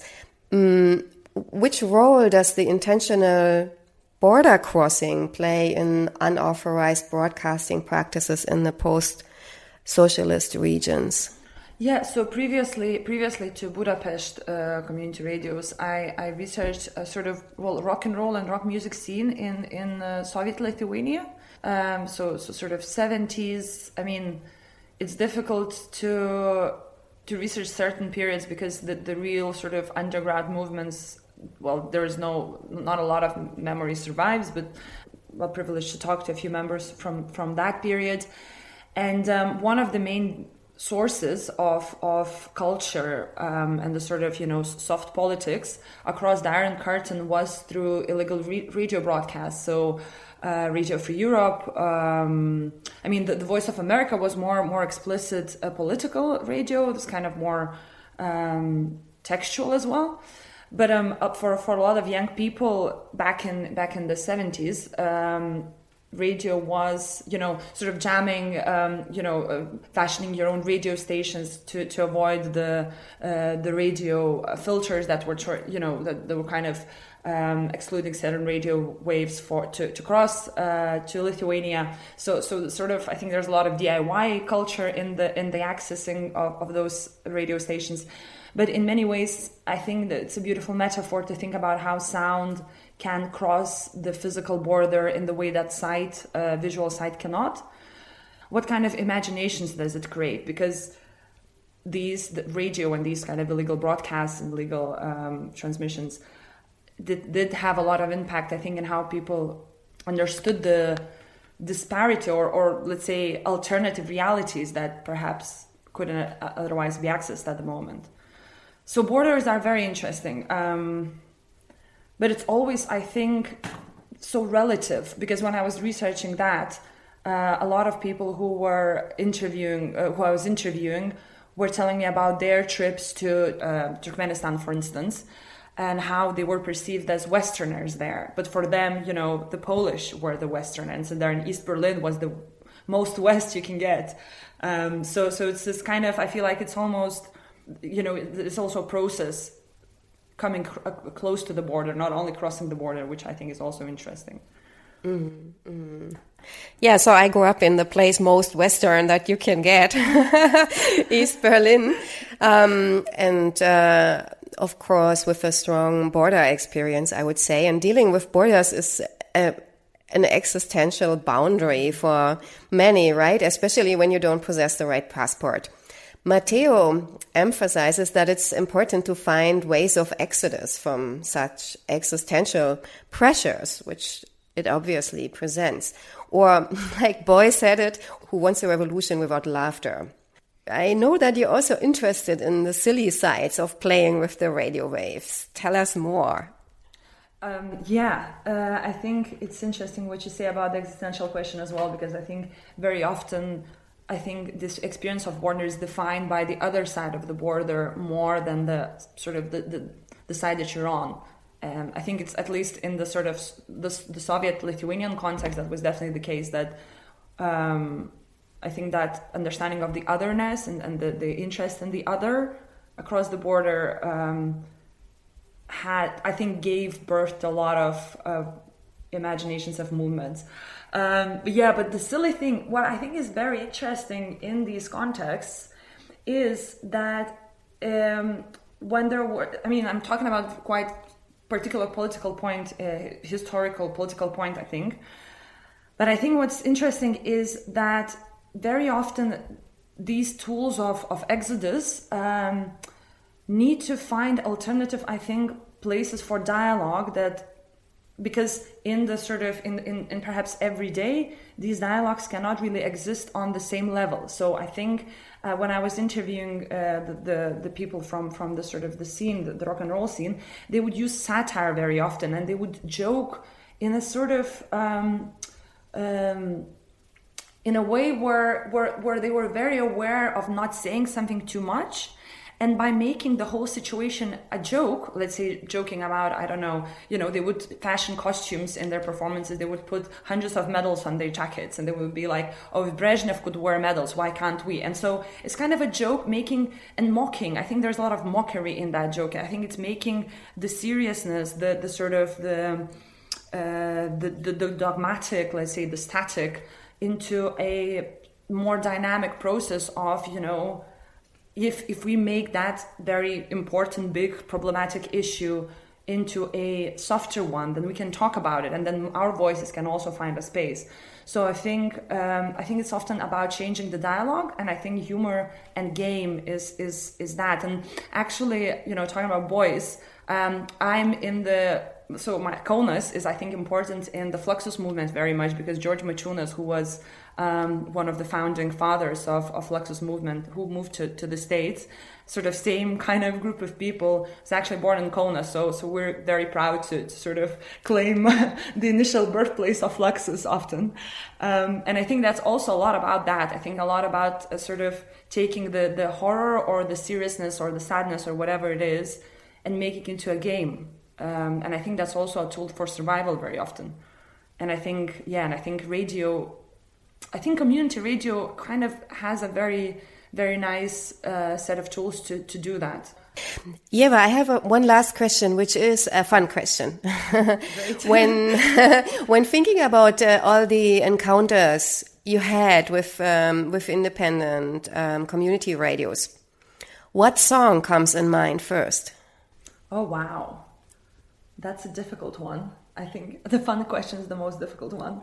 Well, actually, I don't know if it's a song, but very recently, um, Lahmacun, the Budapest community radio uh, that I mentioned, created a very dystopian uh, radio play where they walk around sort of um, Budapest after the apocalypse, and, and there are narratives and there are things. And and and um, and when I was researching Budapest Radio's Tilos Radio, also has a fairy tale that they broadcast every evening. So when I think about that, for me, it's, it's that that, which is not really a song, that's a performance.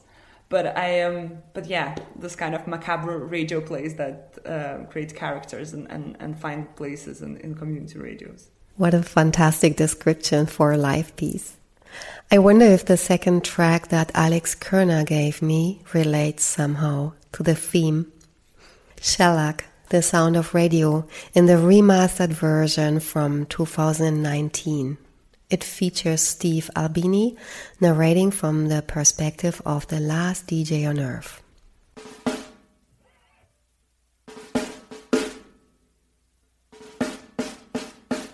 Is this thing on?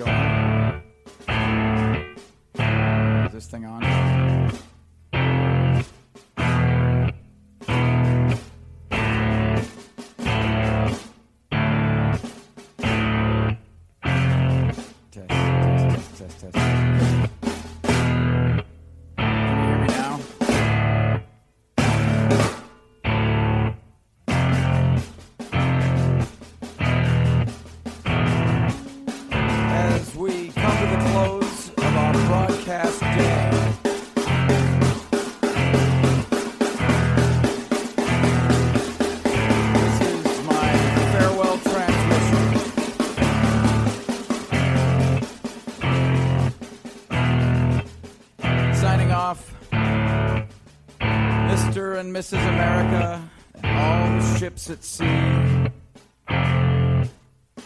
Anyone within the sound of my voice.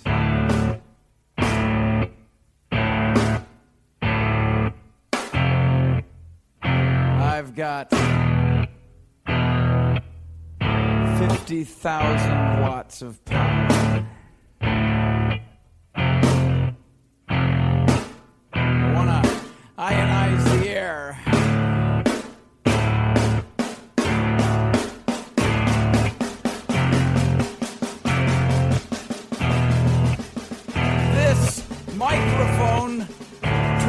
Sound into electricity. Can you hear me now? Out on Route 128, dark and lonely. Got my radio on. Can you hear me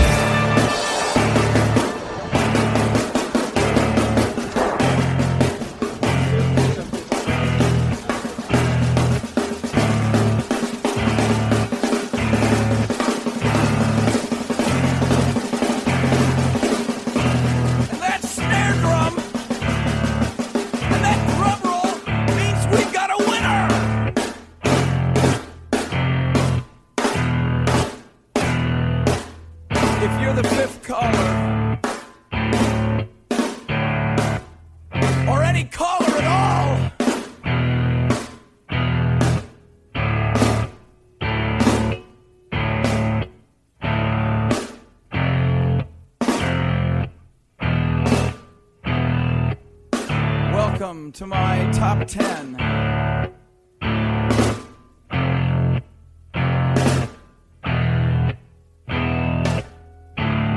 I'd like to thank our sponsor.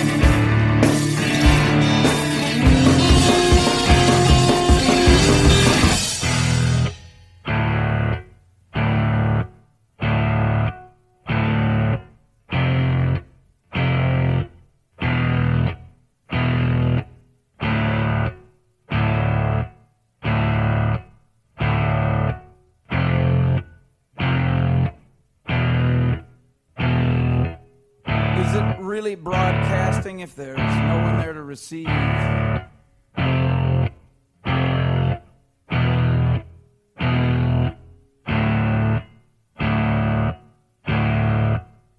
the end of radio. As we come to the close of our broadcast day.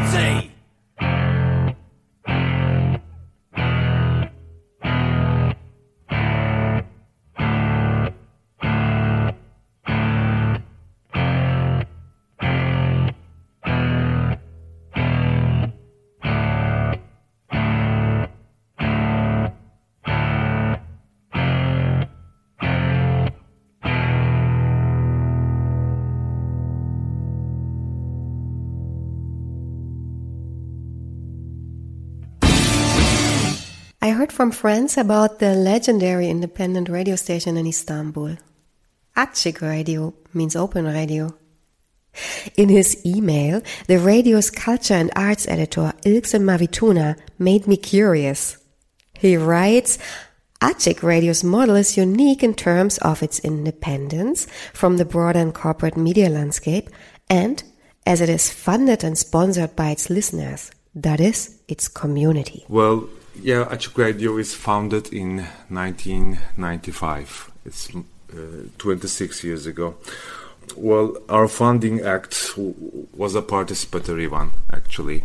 It was the first days of the private radios in Turkey after the privatization of televisions. The radios uh, has emerged all over the country, and there was uh, a great uh, interest uh, towards this new uh, soundscape all around the country, and but there there was a lack of of a genuine communication. I mean, because the radio was conceived as a medium for entertainment, but by entertainment, well, what should we understand?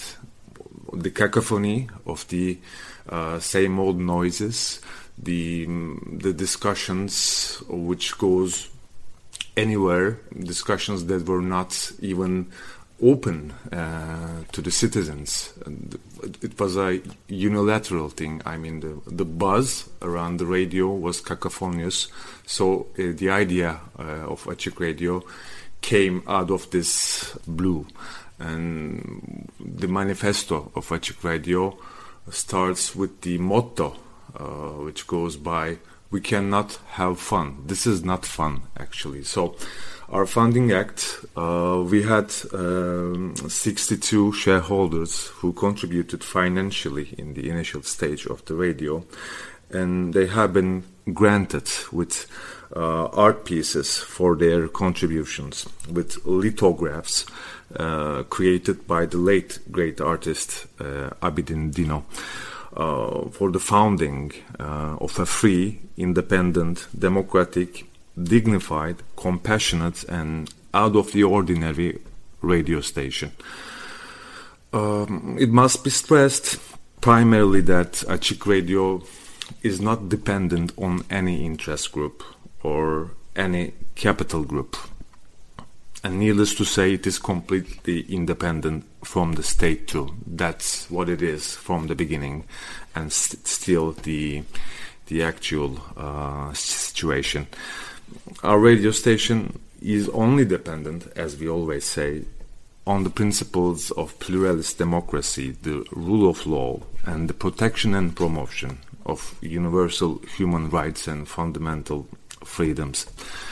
We are one of the rare independent uh, institutions in the Turkish media scene, which, uh, as you may know, is under increasing pressure from both the state and from the concentration of ownership of uh, financial and power centers. So uh, that's our position in the media, landscape.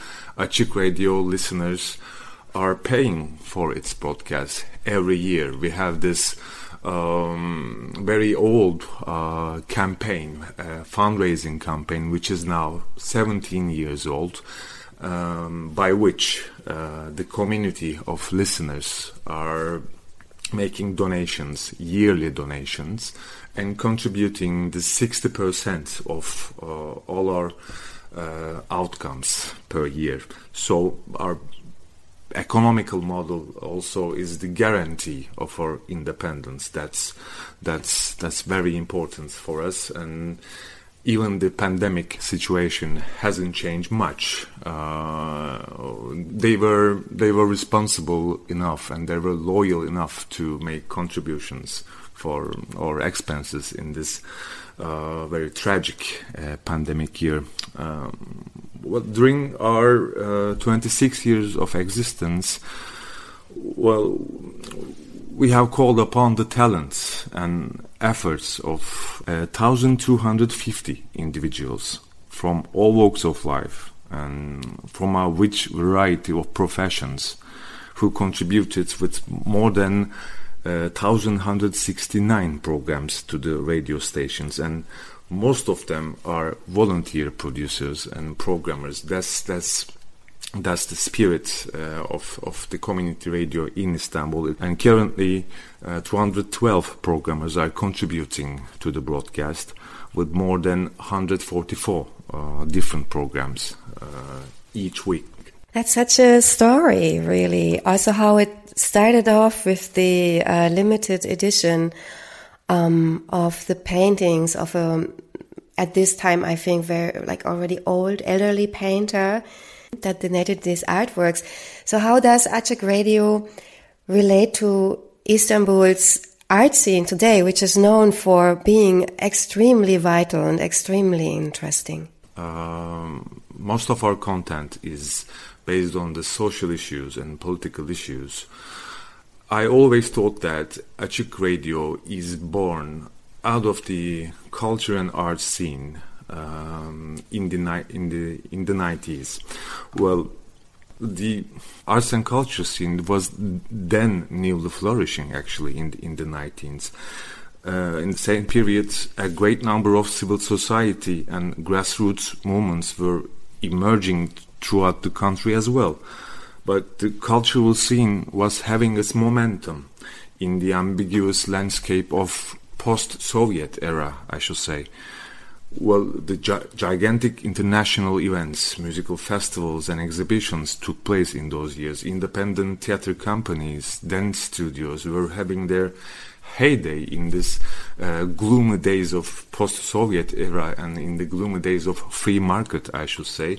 Istanbul um, was um, a crossroad, actually, for many artists in the in the 19th. So, Açık Radio was like the sonic reflection, sonic part of this, uh, I should say, cross pollination. Um, so it's it's it's captures this uh, soul of of multiculturality, and it is it is still alive in in, in our broad, broadcast. Well, well, factually, we have organized music festivals and exhibitions during 19th and, and in the years of tw- uh, 2000. Well, for example, in 1997 and 98, we have two music festivities in Istanbul in which many, many theater troupes and musical bands from all over the country, I mean, the, the Kurdish bands, the Armenian bands, and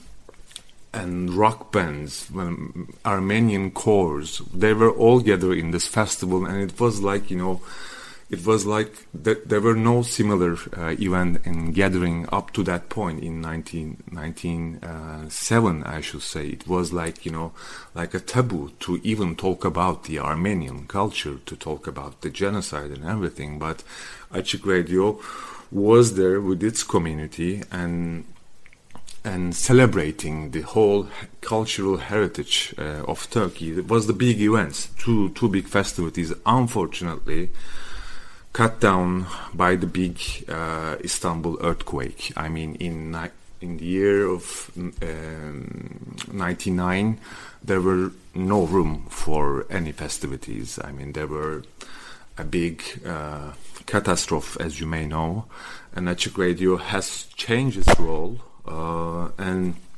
transformed itself into a national newsroom for this co- uh, coordination uh, of the of the events after the earthquake. So the festivities was like you know cut down with a knife in, uh, after the Istanbul earthquake, and yeah, we have continued our uh, extraordinary broadcast in these days. And if we if we go uh, fast forward in in the year 2000, uh, we have organized exhibitions who call upon the emergency of the ecological catastrophe which we will confront in the near future. There was this uh, huge exhibition called Naturmord, the Artists United for um, Climate Change. So coming to this day, one solid proof of the artistic stance or the position of Açık Radio is the latest participation uh, of the radio to the Istanbul Biennale. Well, during our current uh, broadcast season, Açık Radio is positioned as a participant and uh, sonic uh, venue for the 17th Istanbul Biennale, and that's that's huge for us. I mean, I, uh, I, don't know if there are any other examples as a radio uh, participating in a uh, in a biennale uh, in, in, an artistic position, but that's what curators actually uh, offered to us. So we were just you know amazed, and we have prepared uh, a program which goes by the name Radio Biennale, with the participation of artists, researchers, academics, poets uh, and literati, uh, a radio uh, within the radio is created for this as a special show, including works specially produced for Açık Radio, archive voices, sound interventions, interviews, poems recited, and plays, uh, play readings. So the first episode uh, just got on the air uh, in the first week of the May. Was called Acoustic Ocean. produced by Ursula Biemann in 2018. Then it invited us to explore the sonic ecology of marine life in northern Norway Lofoten Islands.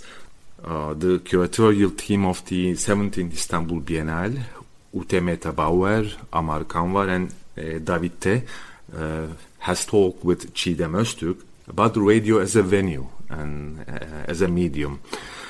So it's all got together in this uh, special intervention called Radio Biennale, which is the sonic venue for the Istanbul Biennale, which will um, supposedly uh, take place next September, but as you may know, uh, it is postponed to 2021 uh, um, just last week.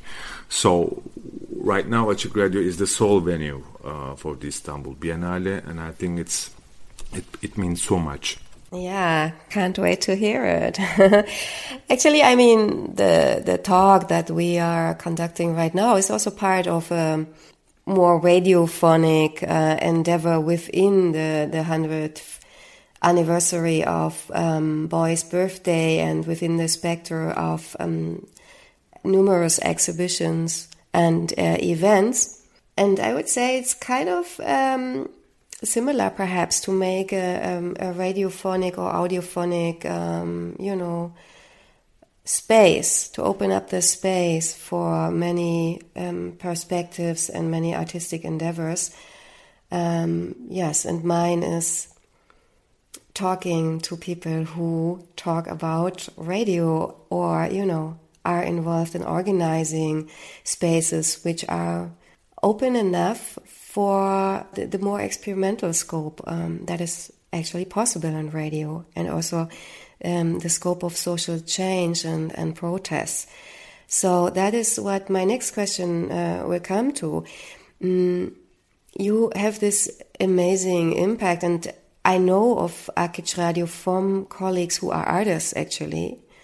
Many of them, you know, told me about Açık Radio, so I was uh, curious for quite a while already. Um, but I, I, I guess Açık Radio also has an impact beyond the art scene because it comes so much from this time of, of social change and um, where time now is not uh, quite ideal in, in Istanbul for producing independent art or also independent political stances. So, how does Açık Radio contribute to the making of a so social sculpture, like a you know a democratic, everyday dialogue between manifold voices, as a voice headed in his idea of of a social sculpture? Well, I would like to start my answer with a station by Ömer Madra which is uh, one of the founders of Açık Radio and who is the actual, uh, right now, uh, editor in chief of the station. Well, he defined the radio in an article published in uh, TRT Academy, TRT, which is the official um, broadcast company uh, of Turkey, TRT, Türkiye Radyo Televizyonu. Uh, my mother defined the radio with uh, the concept of commons. The citation go goes like this. I think one of the most important elements of the concept of radio is that it is common. Like forests, like pastures, like natural parks, radio seemed to me as one of the important factors for the healthy and productive continuity of our common life. Radios offer a common usage area such as university libraries and canteens. In my opinion, radio is one of the indispensable elements in the life of society and indispensable for the protection of the common existence. I mean, this relation to the commons is um, does very much define um, how to say, our reason to exist, I should say.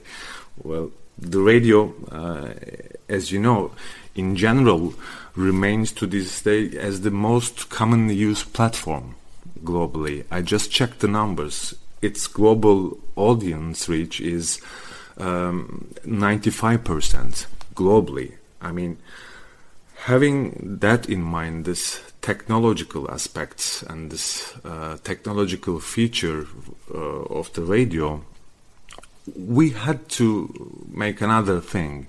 We had to democratize the um, initial unilateral aspect of the medium. We had needed a basic formula uh, to to emphasize that uh, radio in general is our common actually is about our common and is our common. It is for this purpose that we are trying to be a medium who covers first and foremost the voice of the silenced from the beginning. And that means the stories of the ordinary life of ordinary people which are all extraordinary actually without exception.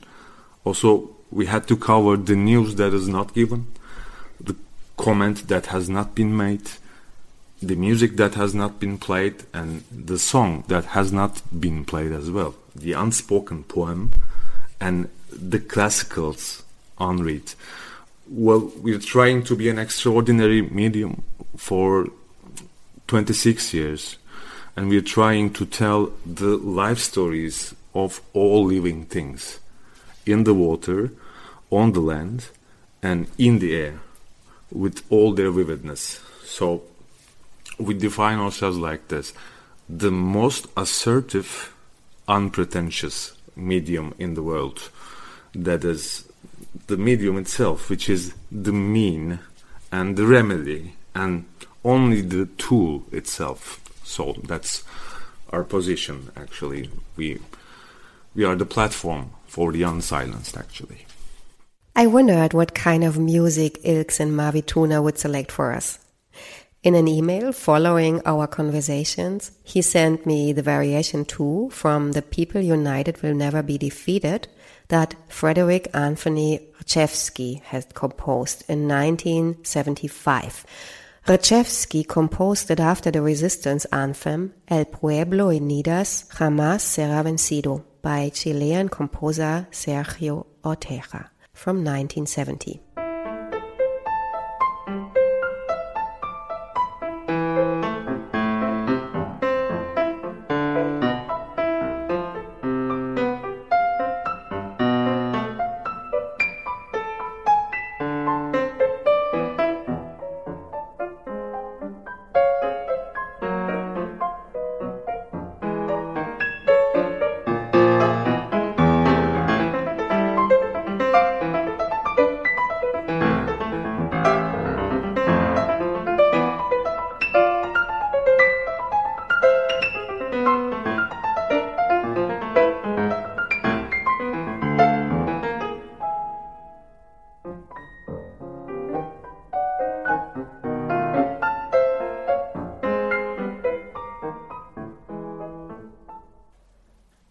Radio is a common that covers first and foremost the voice of the silenced.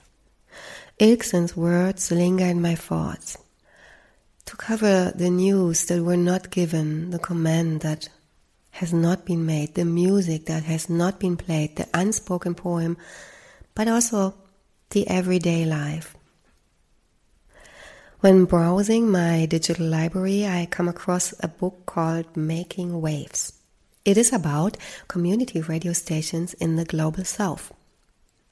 I got it to read more about Bush Radio, a radio station that has been broadcasting in Cape Town since the early 1990s.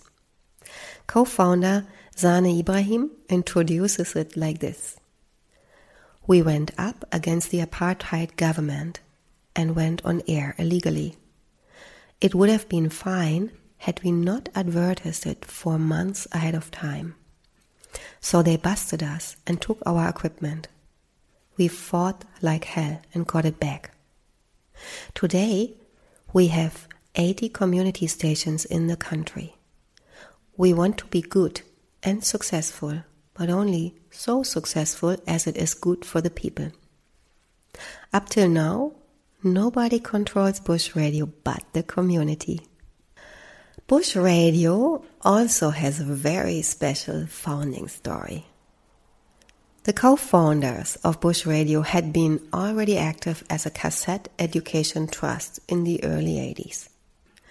During the apartheid regime, a group of people started producing cassette tapes with information on community issues. They would record speeches from banned activists, local music, and revolutionary poetry onto tapes, make duplicates, and distribute them in the townships close to Cape Town. I learned about Bush Radio from the publications of media researcher and radio expert Tanja Bosch, who is also an active part of the community radio scene, a former program manager and station manager of Bush Radio, a consultant for UNESCO projects, and an influential scholar. During the apartheid t- time, information was very limited. So, media, traditional media, television news, newspapers, print media was all state owned and controlled by the apartheid state. And so most traditional forms of media were basically propagating the apartheid government's pro- propaganda.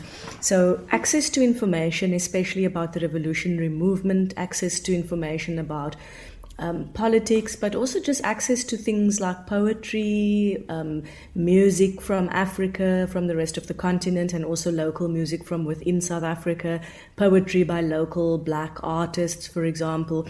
This kind of information was very limited. So the use of cassette tapes was really quite revolutionary and very instrumental in terms of circulating alternate kinds of narratives. So um, most people that are listening will that will that are listening to this interview now probably don't even remember what a cassette is. I think most most of my students, when I ask them, I've never interacted with a, with a cassette. They're from the era of CDs, and even today, CDs um, are not even that widely used because we just download music directly from from the internet.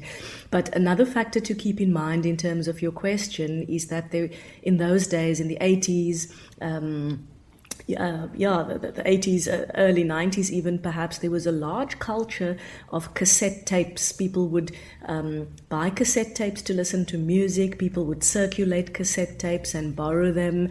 Um, I remember when I was in high school in the late 1980s, early 1990s, we used to use cassette tapes even to record music uh, from radio stations and then you know share those cassette tapes among each other. So so there are two real factors to to why this was so popular. The one is that cassette tapes were already part of the existing media culture in South Africa. People were listening to to cassette tapes on cassette players at home, um, and the second part is that there was just such a shortage of information that um, the production of these cassette tapes filled a massive information gap, um, and so they were distributed um, clandestinely clandestinely distributed amongst people um, at libraries, um, in community groups, um, and, and so on. Um, and so they were really very, very popular because they contained a range of things from political information, political speeches, um, all the way to more cultural content like poetry and, and music. And the kind of stuff that you wouldn't hear or get from the apartheid state owned media. I also remember recording cassette tapes from the West German radio because I grew up in the GDR. so it was uh, important for when I grew up. Yeah, it was quite a skill actually that you developed when you were a teenager that you would learn to anticipate when the DJ was about to speak. And so you press pause and you could produce really clean cassette tapes that would end up with just the music um, that the radio station was playing and not the, the, the radio station's ID or the DJ's voice or, or so on. It was quite big in, in the 80s, this culture of cassettes. Yeah, absolutely. You've been actively involved in organizing community radio for many, many years, teaching and researching at the Center for Media and Film Studies at the University of Cape Town. You also published various studies on community and talk radio.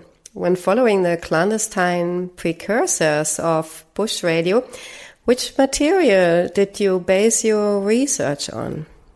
So, this kind of research um, is quite difficult to do because you really have to conduct quite detailed qualitative work. So, a lot of oral history, um, going back in time to find all the old individuals that were originally involved in setting up the, the cassette project, um, interviewing them, and also some primary data. So, some of the actual cassette tapes, listening to them and doing sort of qualitative co- content analysis, um, old archives, new, some newspaper stories, but very little of that kind of archive data, mostly qualitative. It was mostly based on qualitative interviews and conversations with, with the people that were um, instrumental in setting this up and that were involved in it um, from, from the start. So it was really quite an exciting oral history project to track down these individuals because many of them were no longer involved with either bush radio or with, ra- with radio at all. Um, so, really, just finding them and getting them to tell their stories about their involvement. And then some of those tapes still did exist, so actually, an analysis of some of those tapes themselves. So, so very, very much qualitative research. Uh huh. And when you're not at the campus, you present a world music program on Fine Music Radio 101.3 FM. I hope I said it right. Where you also serve uh, on the board. What role do educational practices and community building play in your approach as an observer of community media practices? Um, I'm not really sure I understand that question. So that I saw I, you had sent me that one, and it's a bit, it was a bit unclear clear to me what you were asking. But let me try to answer it, and you can always edit edit it out if you need to. Um, so I think my primary interest in in radio, there, there, are a wide range of radio stations in South Africa, ranging from um, commercial music stations, which are primar- primarily entertainment. There's talk radio, which is often quite political. Um, and you have community radio stations, which are owned and operated by, by community organizations. So there's a wide range of different types of radio in South Africa, and they don't all play um, an, an edu- educational kind of role. So I suppose as a researcher, I have been primarily interested in the use of media for social change, the use of media for development. Um, that's how I became interested in community radio. Um, and so it's really community radio stations primarily which serve this role as, as education um, in a very deliberate kind of way. I think some other stations, like our public broadcast and talk radio, often also do play an educational kind of purpose, but it's not their primary mandate. Um, in many ways, I think that the role of radio in South Africa, more generally speaking, is really about creating a space for debate, um, creating a kind of vehicle for the manifestation of a kind of public sphere, um, creating a space for people who come from different geographic areas and who are quite far removed sometimes politically or ideologically to come together to have a space to debate and um, and and to talk so in general I think the role of radio in that sense is quite educational but it's really just community radio that has as, ex- as its explicit mandate um, this role to, to educate in a very direct and, and specific way. And so that's really, as a researcher, what I've been quite interested in exploring how radio actually serves this purpose of, of education, or in an, in, in an indirect and a direct way. So, in a direct way through community radio, but even in an indirect way through creating a kind of public sphere for people to debate and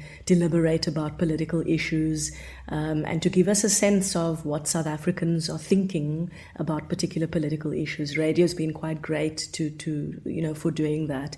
Um, of course, there's social media, and I know you want to talk about that later, but not everyone has access to social media. Radio, I think, is still a, a lot more accessible, um, and there's a lot more engagement and participation in spaces like radio. Hmm, hmm. I mean, with this educational aspect, I also mean that, um, like I saw for Bush Radio, it also functions as, um, you know, bringing people to jobs in the radio technology and radio journalist um, techniques, radio becoming a radio reporter. And I saw that it's also aimed at young women, like teaching them the skills of making radio. And I also liked the the fact that there are listener summits. Right. So um, the big role that uh, community radio plays, which I think is quite different to commercial uh, music radio, even commercial talk radio, and especially the public broadcaster, is that it's so accessible. That the idea is that ordinary people can hear themselves speak on the radio, and that anybody can train to be a radio presenter. You don't need to have a a career or a degree in journalism. Um, so training is quite important, but that's also a huge disadvantage in a sense of, of radio. So um, volunteers join community radio stations and they are trained in broadcasting to kind of demystify journalism and demystify broadcasting. But the big disadvantage of this is that the community radio sector in South Africa, radio stations like Bush Radio in particular, have trained almost all the country's commercial radio presenters and DJs and, and, and producers. So they lose those people. They train those people in the art of um, producing radio, and those people are then snatched up by commercial radio broadcasters because they are now um, professional, quote unquote, broadcasters, and so they don't have to do that kind of training themselves. So, so community radio in South Africa is really a training ground for professional commercial producers and, and DJs and, and, and presenters. Um, but yes, community radio stations do a lot of that kind of um, t- training, especially of unlikely, quote unquote, unlikely people. So, women in particular, um, individuals that might not have access to be trained at commercial radio stations. Um, yeah, e- education and training is really a very key aspect of, of community radio. Hmm. I'm a huge fan of your analysis of the queer radio program in the Pink. It's an older work of you. You published it in 2007. And you take us into the complex histories, potentials, and boundaries of producing a gay radio program in post apartheid Cape Town. And after Nelson Mandela's release in 1991, South Africa lived through a period of intense political and social change and activity. And not much later, you stress in your paper, uh, the legal benefits for same sex couples were officially granted in South Africa. What were the challenges for a gay radio program at the BPOC community radio during early post apartheid and at the at a time when juridical improvements for queers were also, you know, made? Yeah, that's quite an interesting program. Um, I think In the Pink at Bush Radio existed in a very kind of liminal space. So during the apartheid era, um, the gay rights movement was also quite segregated, and In the Pink was quite different because there was widespread representation across race um, and participation in their program. It was quite representative. I think radio has the advantage of being fairly anonymous. You don't see people's faces like you do in television. People don't have to use their real names or people are only using their first names. So I think people felt quite comfortable and free. Um, it was really a very dynamic and exciting program. There was a lot of participation from um, gay rights, local gay rights organizations. There was a huge team of individuals. Um, it was a very exciting and dynamic pr- program. And in some senses, Bush Radio provided a kind of safe space. So it, it wasn't, it was still at a time, um, you know, before, before 1994 where uh, you know, uh, as you probably know, South Africa's pro- probably got one of the most progressive constitutions in the world when it comes to L- LGBTI rights. At that time, these rights were not all in, in place yet. Um, but um, I think Bush Radio created a kind of safe space almost. You know, I don't, I don't think it was challenging really for the program or the individuals involved in the program to run. There was a lot of support. Um, you also have to keep in mind that Cape Town has been known also as a very liberal kind of city. Um, so even before the official designation of, of gay rights, um, Cape Town has always been known as quite a gay friendly city um, in, in you know in, in, in middle class spaces at least of course there's still a lot of homophobia there's still a lot of violence against gay people even today in, in, in many of our townships.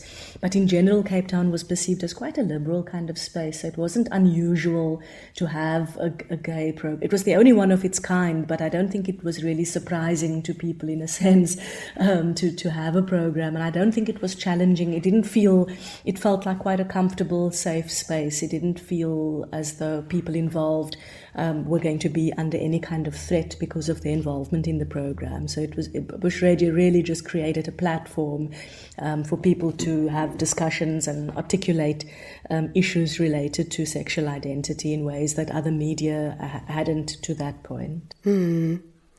But at some point, In the Pink just stopped existing.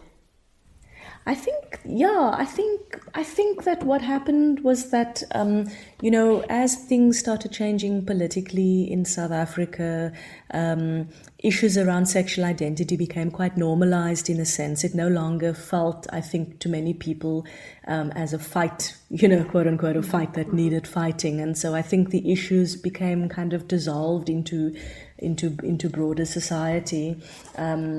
Yeah, I, am not entirely sure why the program stopped. I think on, on community radio stations, you often have kind of ebbs and flows of, of programs, and there were some attempts to bring the program back because, of course, political issues around sexual identity issues are always relevant, even if you're not campaigning for particular changes in policy. But I think it was really just at that time such a minority identity um, where fighting for the rights of this minority identity was just so at, at the forefront and, and alongside the apartheid struggle. Um, and I think after 1994 and the first democratic election, um, those kinds of struggles fell by the wayside to some extent. Hmm. Last year, you published a new book.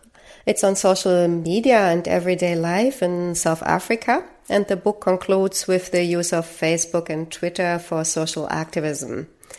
Did the use of social media replace the uses of community radio for contemporary social activism? And how do these media forms relate in today's life in South Africa? And I think you could actually add Clubhouse to the list of social media. add what, sorry? You know the audio app Clubhouse? Oh, I don't know it actually. Ah, it just appeared in 2020. Okay, is it like SoundCloud or? No, it's actually participatory. It's like Twitch, just all audio. Um, no, I don't. Yeah, okay. No, I, I don't know Clubhouse. It's not. We don't. It's not really. I know SoundCloud. People use SoundCloud. Yeah, mm-hmm. but I've never heard of Clubhouse. Okay. Yeah. Social media has grown quite a lot in South Africa. Facebook and Twitter, in particular, are the most popular popular platforms. Um, visual platforms like Instagram and TikTok are also picking up now, and Twitter, in particular, has been used quite a lot for social activism in South Africa. Um, you and your listeners would be aware of programs like the, the national student protests that became known simply by their hashtag "Fees Must Fall," for for example, as one of those kind of hashtag activism cam- campaigns. So social media has really grown as a tool for people to use for social activism, but it hasn't put community radio out of business, so to speak. Social media really exists very much as complementary to community radio, and all radio stations in general, including community radio use social media as an additional tool to reach their audiences. So while programs are running, people tweet, people tweet the DJ. Um, so for radio stations in general, social media has actually made the presenters a bit more accessible. Now you can see what they look like on Facebook. Now you can reach them directly by just sending a tweet and they'll read your tweet out on the air and engage with you in that way. So social media has actually played a very important role for radio in South Africa because it has made radio even more accessible to um, original individual people, and it has also allowed radio stations to reach a broader audiences, to reach a broader audience by by by tweeting, by um, rec- pre-recording some of their live shows and then podcasting those via their website and tweeting links to those. So it's really very much a kind of symbiotic relationship. Social media has grown massively, but it definitely hasn't replaced radio. Um, at all in South Africa. It, they exist alongside each other, and in fact, um, the growth of social media has been quite positive for the for the growth of radio. Mm. I have a last question, which was not in the script, and it's it's a fun question. You can leave it out if you don't feel like answering. But when you think back on your own radio activities and practices, which song comes to mind? Like a music song.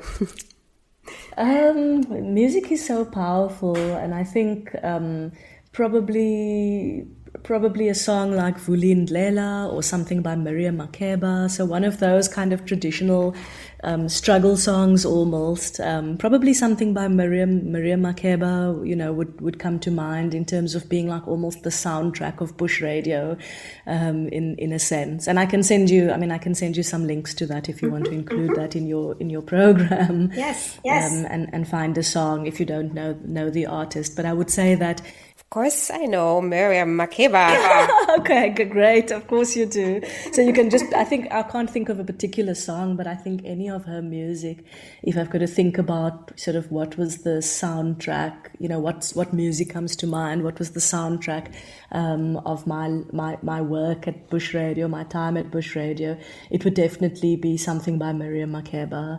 Um, because I think music like that was also very much um, um, associated with the, the, apartheid struggle in South Africa. Um, yeah. Tanja Bosch selected A Luta Continua, a song from 1975. Miriam Makeba wrote it to celebrate the independence of Mozambique. Its title, A Luta Continua, that is, the struggle continues, was an anti-colonial, revolutionary slogan used by the Mozambique Liberation Front, Frelimo. Did you know that Miriam Makeba died in Naples, the city which Beuys frequently visited because of his gallery?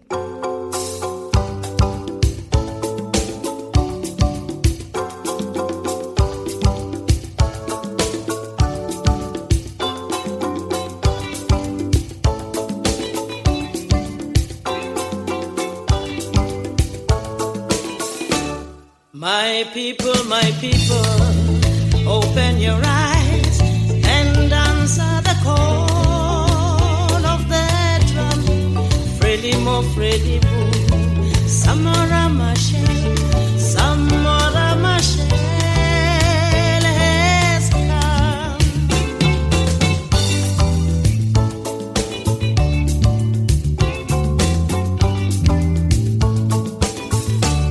Maputo, Maputo home of the brave. Our nation will soon be as one. Freddie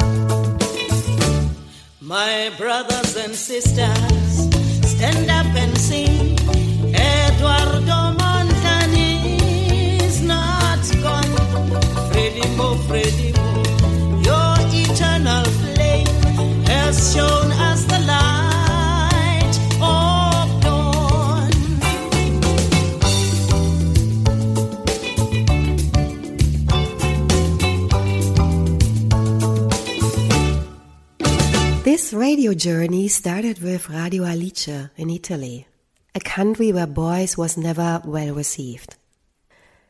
Like in many other countries, says artist and curator Liav Mizrahi, but Israel. I heard a lot about the extensive exhibition Liav had curated exploring the influence of Beuys on artistic practices in Israel.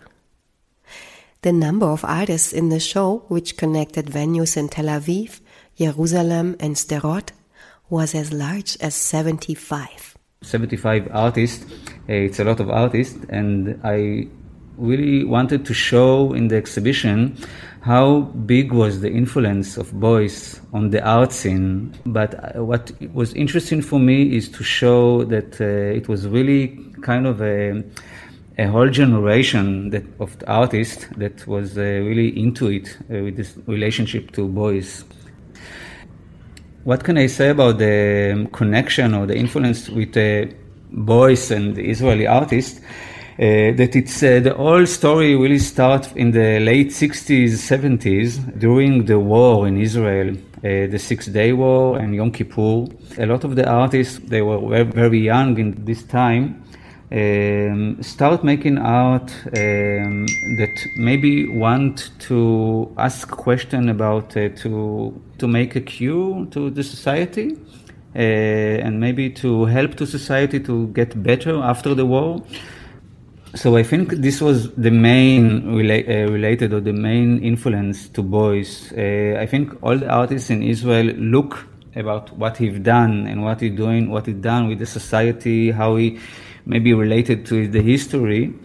But I want to say that um, for me, or maybe the issue uh, of the influence was um, that nobody asked question in Israel about him. I mean, uh, the artists in Israel in the 60s, 70s, you know, the, it, some of them was the, from the second generation after the Holocaust, and nobody even asked a question about him. I mean, about the history of the biography of Beuys, and uh, this was something also very interesting. Uh, or the art scene in Israel um, adopt Beuys to the art scene, and without any question.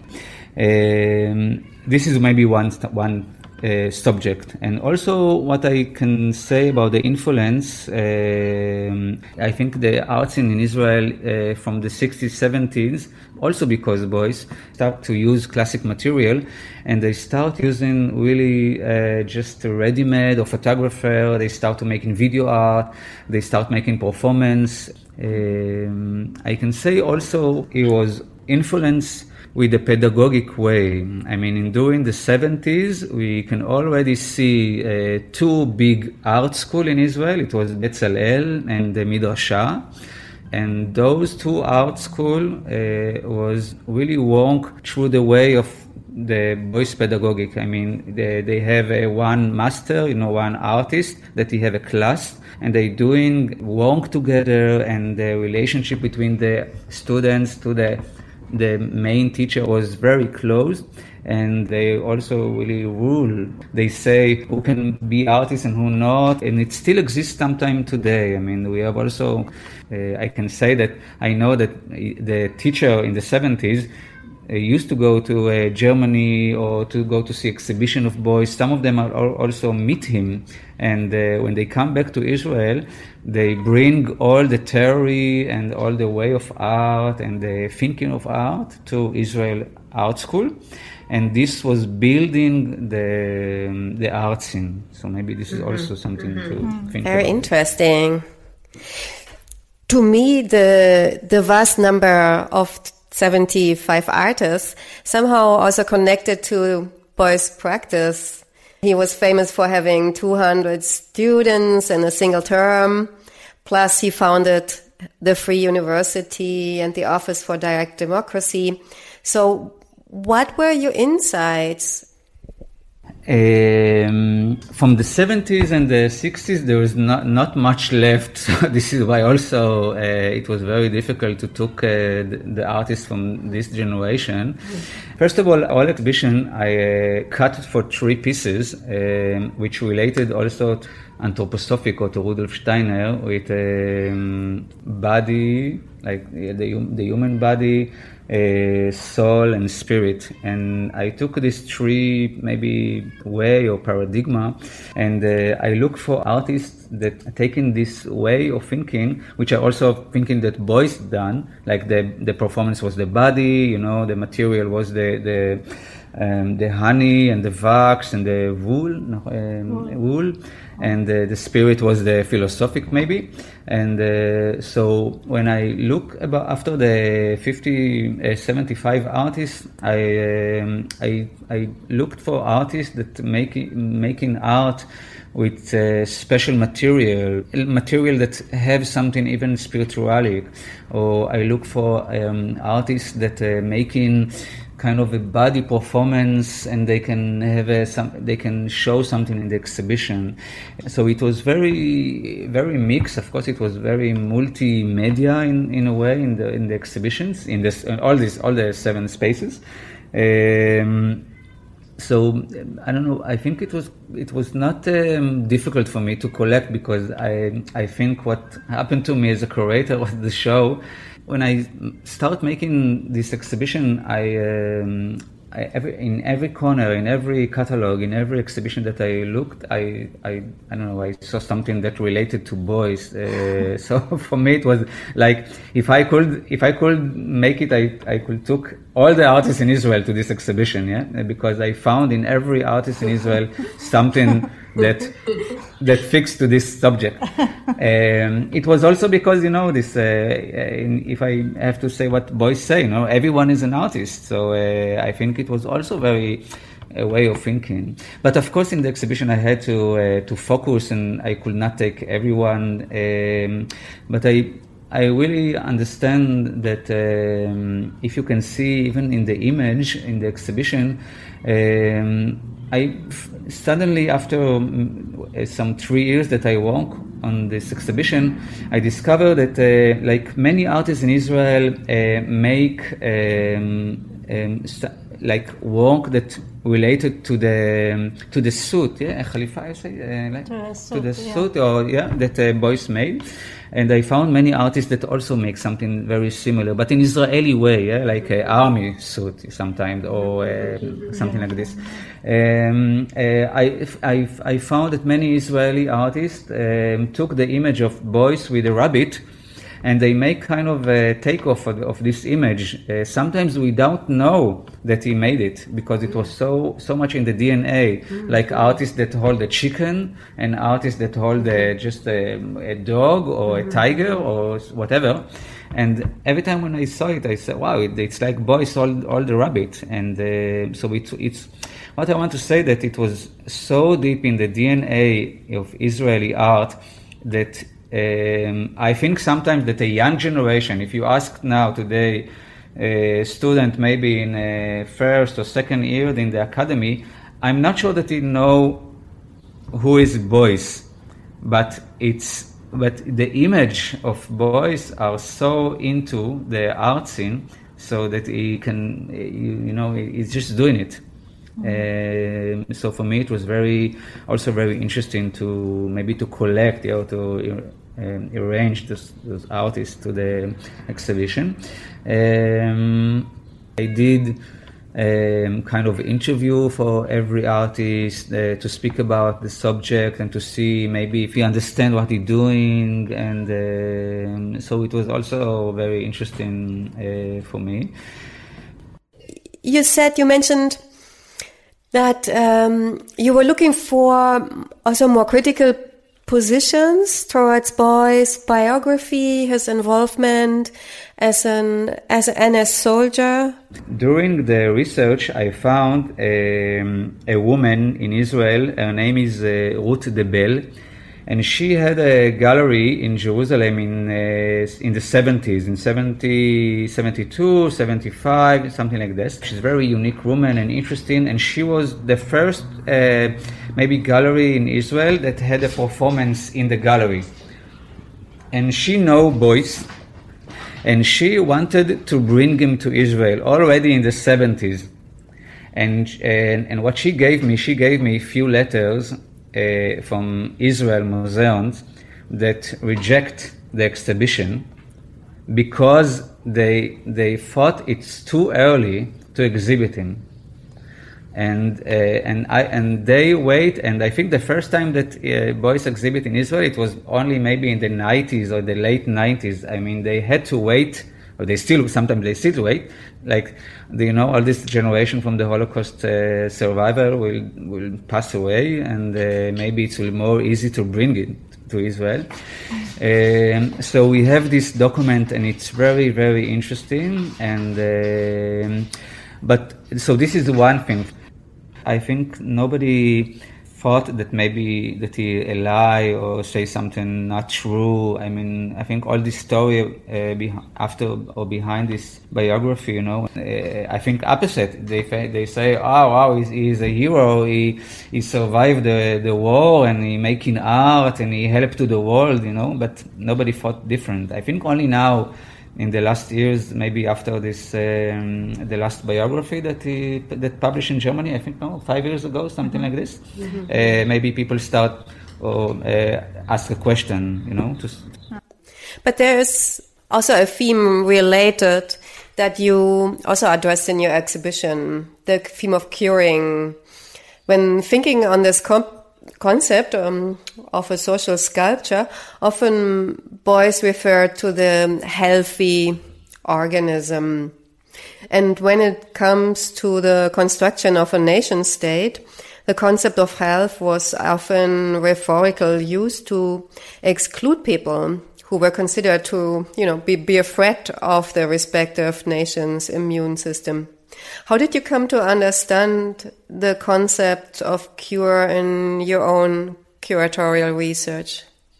Um, in this um, social sculpture, um, if I have to think about it now, I think that the um, the art school in Israel, maybe the, I mean, as an institute like Betzalel and the uh, was maybe kind of social sculpture. I mean, all what happened in this those in this art school. Because what's interesting in Israel when you um, when you study art, uh, and I think it's a bit different, like from Germany or maybe different from USA. In Israel, when you study art, you are immediately also study um, to to become a teacher. I mean, when mm-hmm. you have a you, you you you have the art diploma and you have also the teacher diploma, and you study it both. Uh-huh. Uh, and I think that, I, it, and it's, and, and if I understand, it's very unique to Israel. I mean, and this is why a lot of artists in Israel are also teacher, like me. Also, I'm also teaching art, um, and I think that if you study to be a teacher and to work with uh, children or to work with uh, in a high school or to be a teacher in, a, in academy, and you also study art you became to be kind of a social sculpture in in the class or in the in in, in the academy. But uh, in the exhibition, I uh, I didn't um, show um, art from this kind of um, method or um, way. Um, I only wrote about it um, after artists in the 70s, uh, Danziger, that he worked in the 70s. And, and by the way, he met Beuys in the 70s. I think he's the, maybe one of the only one in Israel, the artist that met him. Um, if I'm not wrong, he met him in London. And uh, this uh, Danziger, he was a teacher, art teacher in the in the Technion. It's an academy in, next to Haifa, and he was uh, used to take his uh, students to the forest next to Haifa. It's in the north of Israel, and they used to um, making kind of a nature art, or also maybe something you can say it's very so- social art or social sculpture.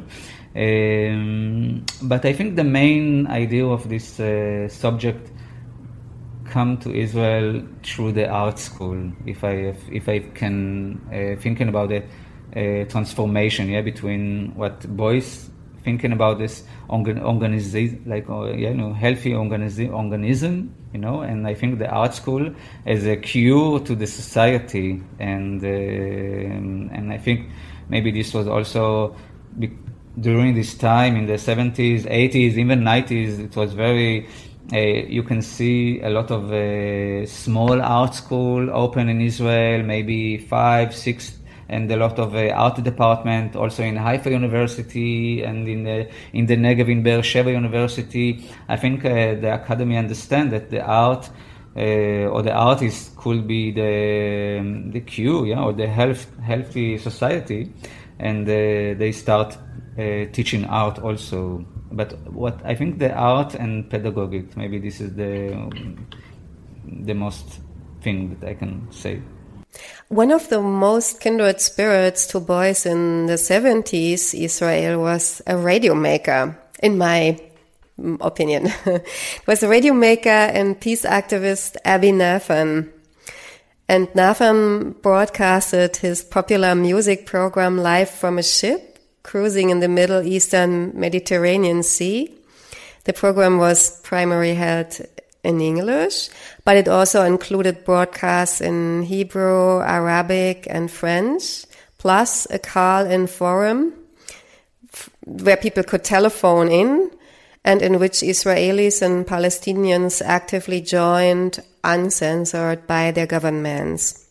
So didn't Abie Nathan also try to connect and to kind of cure with the means of um, radiophonic pop culture? Or maybe was it also, like you said, like in a more educative experiment that he did? Um, I think uh, what Abie Nathan does uh, with the radio, uh, I think it's a, I don't know, it's a very politic, uh, you know, politic move that he's done uh, and very unique in Israel. Um, I never thought about this in a in a in a way of Beuys, you know, like or through the prism of Beuys um, way. It, I'm not so. I mean, I think the exhibition wasn't so politically like um, like maybe like this question. I think what happened now in Israel, what happened now in Israel in the last uh, with the demonstration uh, in the in the last summer and still exists.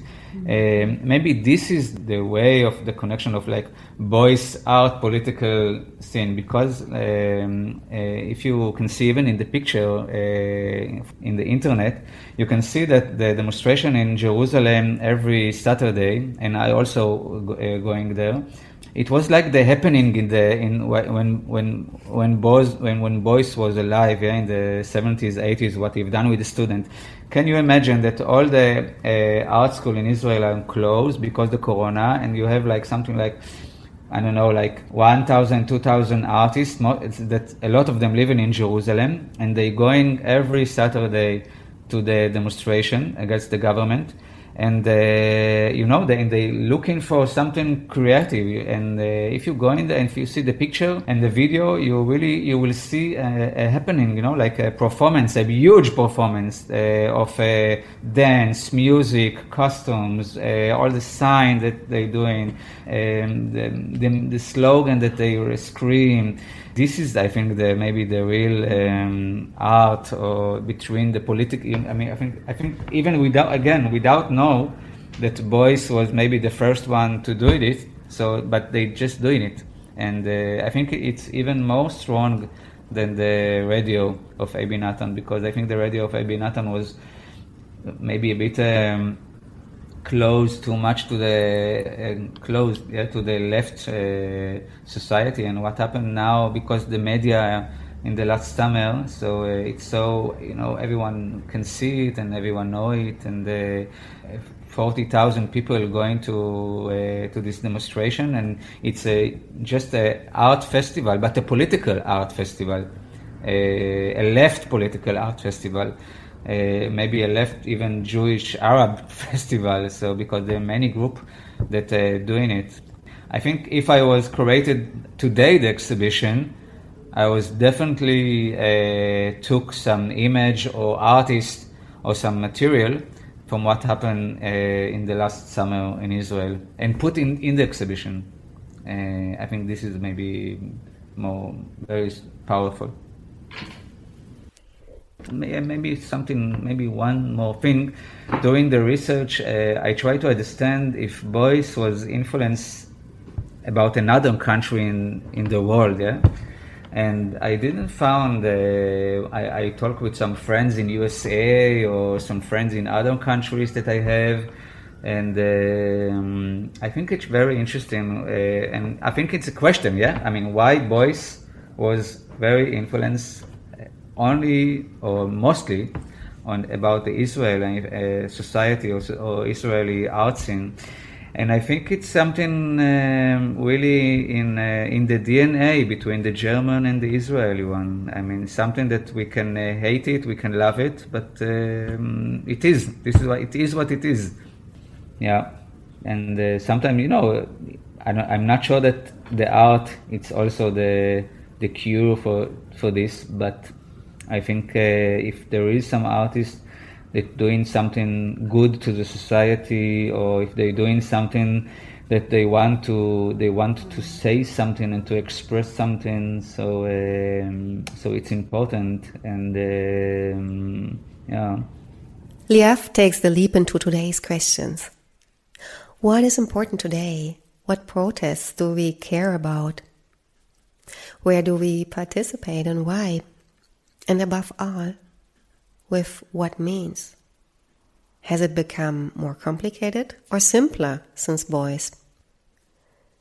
Like the song from Matteo, Liav's chosen song also revolves around desire, singularity, and setting boundaries. Maybe that's a good theme for the ending. Also, the song is from an artist from my neighborhood. I say goodbye and play it now. Mia, mein hungriges Herz from 2004.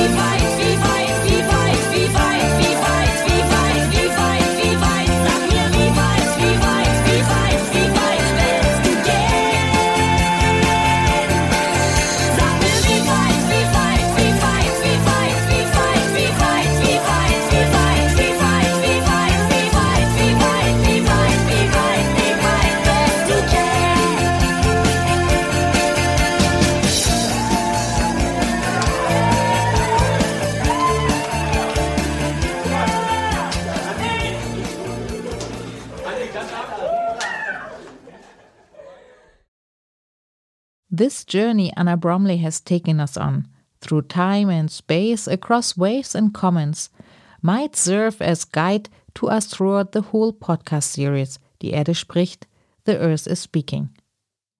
For as Anna asked Liav Mizrahi toward the end of the feature, the questions we face with regards to the media and beyond are these.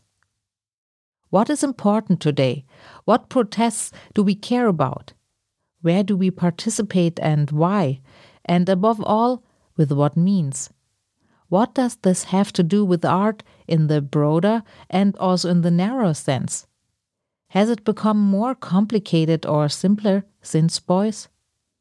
Do we have more commons since then, or are they just very subtly melting down?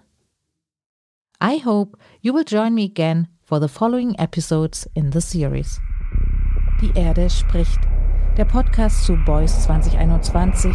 100 Jahre Joseph Beuys.